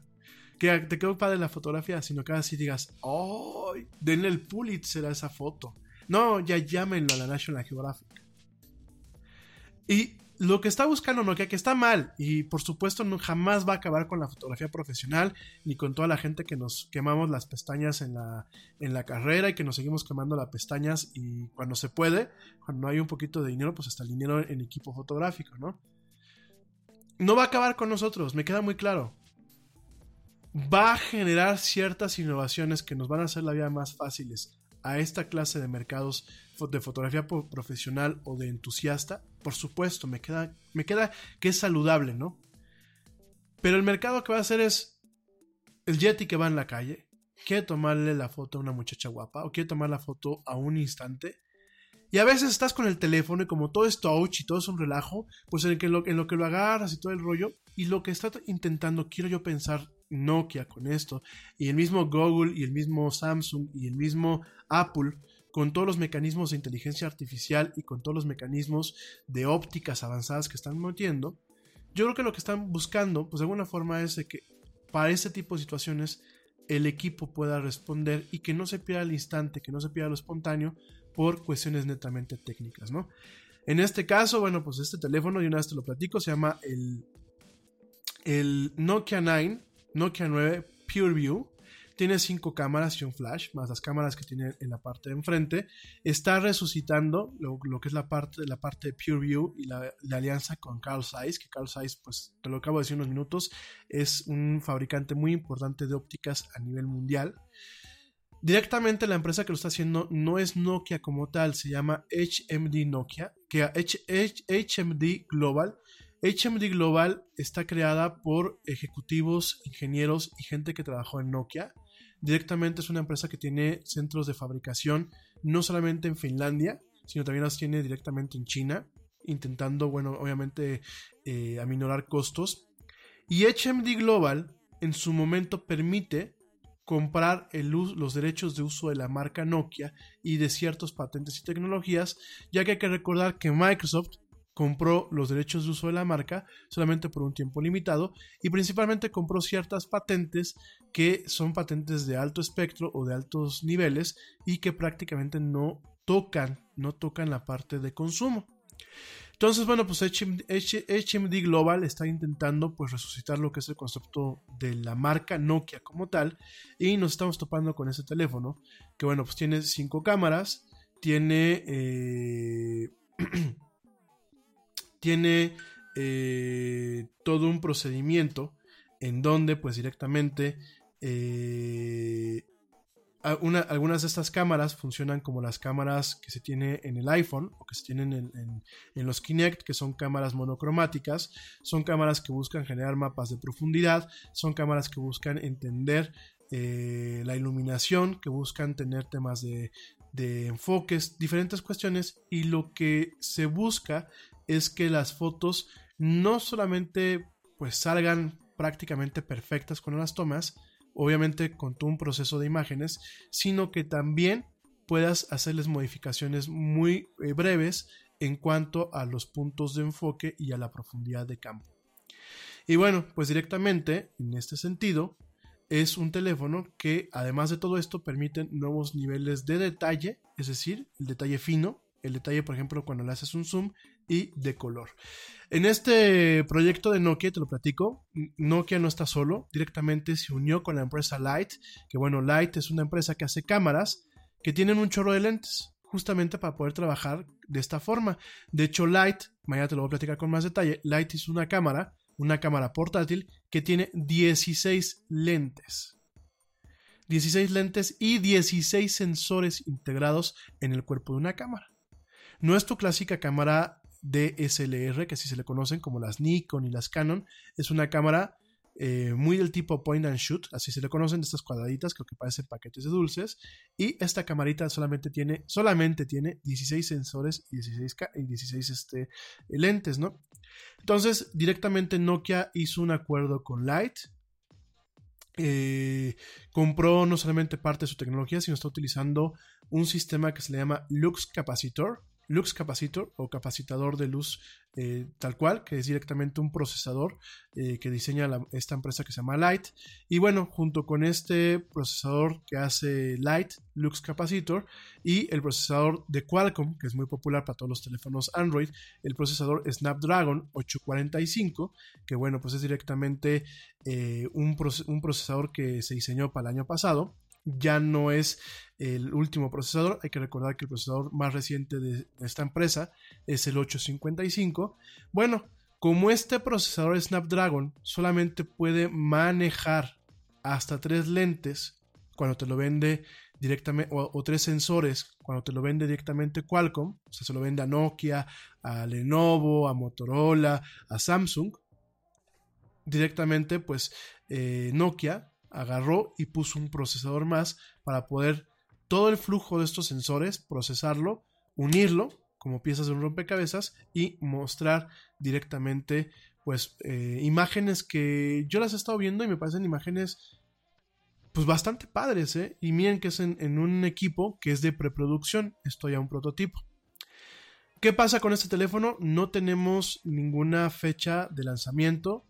Eh, directamente Nokia nos ha dicho que este teléfono no va a ser un lanzamiento limitado. No van a haber muchas, eh, muchas, este, muchas unidades. Va a ser directamente un teléfono que además de este juego de cámaras tiene directamente eh, un, un, sensor de huellas digitales directamente integrado en el display. ¿Qué significa esto? Que tú donde pongas el dedo para abrir tu teléfono lo vas a poder abrir ya no necesitas tener el dedo en este directamente en, en, una parte del sensor, sino que toda la pantalla se vuelve en sensor. Entonces, directamente, digo, ya hay varios teléfonos con Android con estas características. Eh, toda la pantalla es el sensor. Directamente, además tiene un, un, motor especial para el tema del Face Unlock, esto del reconocimiento facial. 6 GB en RAM, 128 GB en almacenamiento resistencia al agua IP67. El display es un display eh, de eh, dos veces la alta definición o 2K de 6 pulgadas prácticamente. Un, display que nos da la idea que lo fabricó directamente Samsung, ya que la tecnología es OLED y directamente tiene una, una batería de 3320 mAh, que bueno, pues directamente es una super batería, ¿no? No tiene la entrada para los audífonos, de, hecho, pues hagámonos, hagámonos a la idea. Ya muy pocos teléfonos seguían saliendo con la dichosa entrada para el audífono. Y definitivamente tiene eh, lo que se le conoce como Gorilla Glass. ¿Qué es el Gorilla Glass? Porque algunos de ustedes en, otras emisiones me han preguntado, oye Yeti, ¿qué es el Gorilla Glass? ¿Existe un Yeti Glass? Pues no, no existe ningún cristal Yeti, ni ningún Yeti Glass. Lo que sí existe es el Gorilla Glass. Y el Gorilla Glass es un tipo de cristal que lo fabrica la empresa Cormic. Y eh, directamente, pues este es un cristal que es resistente, que no aprueba, es resistente a los rayones y resistente a las caídas y a las rupturas. Es un cristal con un tratamiento químico que lo hace más resistente, lo hace más fuerte, ¿no? Entonces, bueno, pues directamente, ah, no, sí tengo aquí un aviso. Tengo aquí la nota de prensa en donde dice directamente que HMD Mobile ha anunciado que el Nokia 9 PureView se empezará a vender a partir de marzo el precio dependerá en el mercado, aún no se confirma en qué mercado se va a lanzar, pero que el precio, el precio recomendado será de 700 dólares. Fíjate nada más, un teléfono de gama alta que cuesta 700 dólares, vamos a pensarlo que lo convertimos a pesos mexicanos, a lo mejor nos sale en 18 mil, 19 mil pesos. Y déjame te digo que si pinta como realmente se ve en lo, en lo que nos ha tocado ver de este evento, pues yo creo que le puede dar bien o mal las 20 las malas a Samsung y a Apple, ¿eh? Digo, yo creo que vamos a estar atentos. Ya mandé yo este, un correo para ver si me pela la gente de prensa de, de Nokia y nos puede facilitar este, pues directamente una unidad para probarla. Ya te lo comentaré. Hagan ruido, amigos. En las redes sociales hagan ruido para que podamos probar este tipo de dispositivos. Realmente hacer todo en video. Tengan nuestra opinión más eh, Yeti fantástica. Y además de todo eso, si, nos, si en, si en alguna ocasión nos regalan los equipos, pues ¿por qué no? También rifarlos también rifarlos y de alguna forma apoyar a la comunidad que nos ha apoyado a nosotros. Entonces, hagan ruido para que Nokia nos ponga atención y Samsung y todas estas empresas y, nos permitan probar ese tipo de dispositivos y realmente, realmente ustedes tengan una decisión consciente en torno a una opinión que mezcla la parte profesional, la parte técnica y la parte de Juan, Juan normal y que realmente ustedes digan, oye, compré un teléfono porque el Yeti me lo recomendó y yo lo vi como lo operaba y, le, y funcionó. O directamente me salvé de gastar una lana en un teléfono que Yeti se dio cuenta que no servía, ¿no? Pero con argumentos, ¿eh? Porque yo puedo decir, pues yo no compro teléfonos Android porque me gustan mucho los iPhone. Pero eso no es un argumento, eso es una, una, una opinión. Cuando haces un análisis y presentas el aparato y dices, mira, lo probé en esto, en esto, en esto, y lo probé en el entorno de un uso del Yeti, que pues sí, se la pasa todo el día tomando fotos y haciendo tonterías, pero también un uso normal de, pues sí, lo compré y pasó seis horas durmiendo en, el escritorio porque pues ni siquiera le mandaban mensajes, ¿no? Entonces nada es para que lo tomes en cuenta. Entonces pues directamente Nokia va este aparato.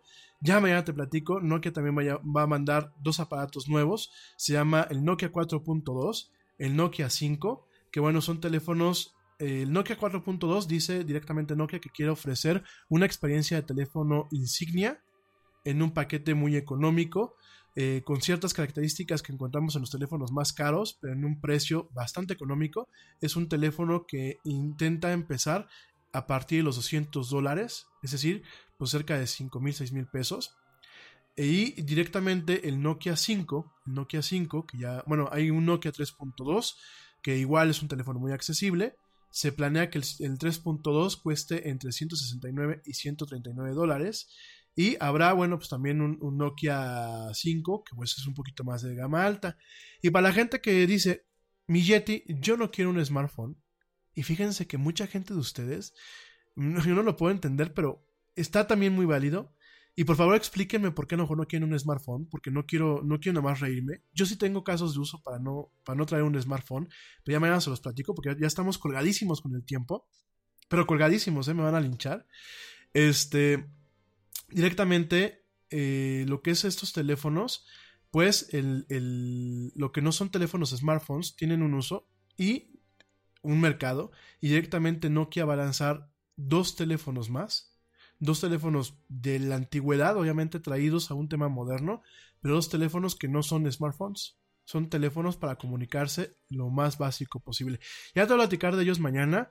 Te voy a platicar de la red 5G, te voy a platicar de directamente la tendencia de los teléfonos que se doblan y te voy a platicar de esto y muchas otras cosas más mañana en una emisión más de esto que es la del Yeti. Sí, mi gente, ya nos vamos ahora sí. Digo, ya este, ya, ya medio se me tranquilizó la garganta y la tos, pero igual ya nos vamos. Y además ya para que ustedes descansen, ya lleguen a sus casas, cenen rico, disfruten la tele. Y si me siguen escuchando y van llegando a sus trabajos, bueno, pues pónganle pausa. O ya, ya párenlo, pero si no, la gente que me escucha mañana en la mañana o cualquier otro día, pues bueno, que ya sepan que ya llegamos al final de esta emisión.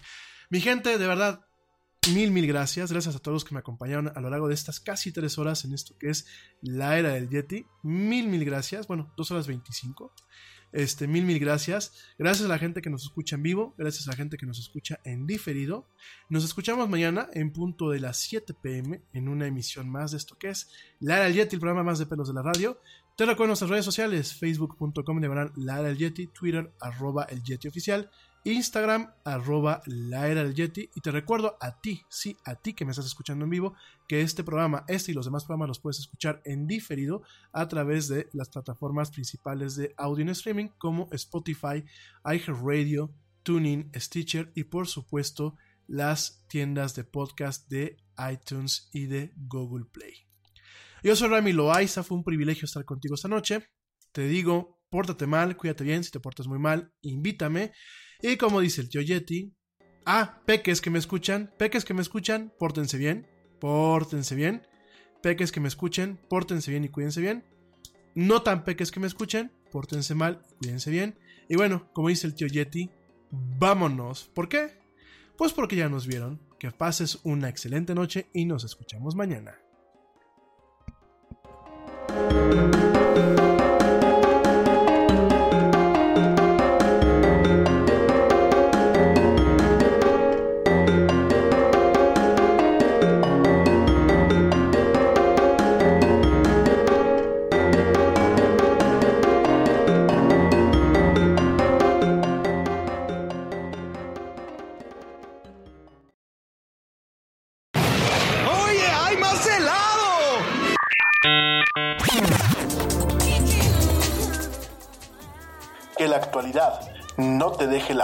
Te esperamos en la siguiente emisión de La Era del Yeti.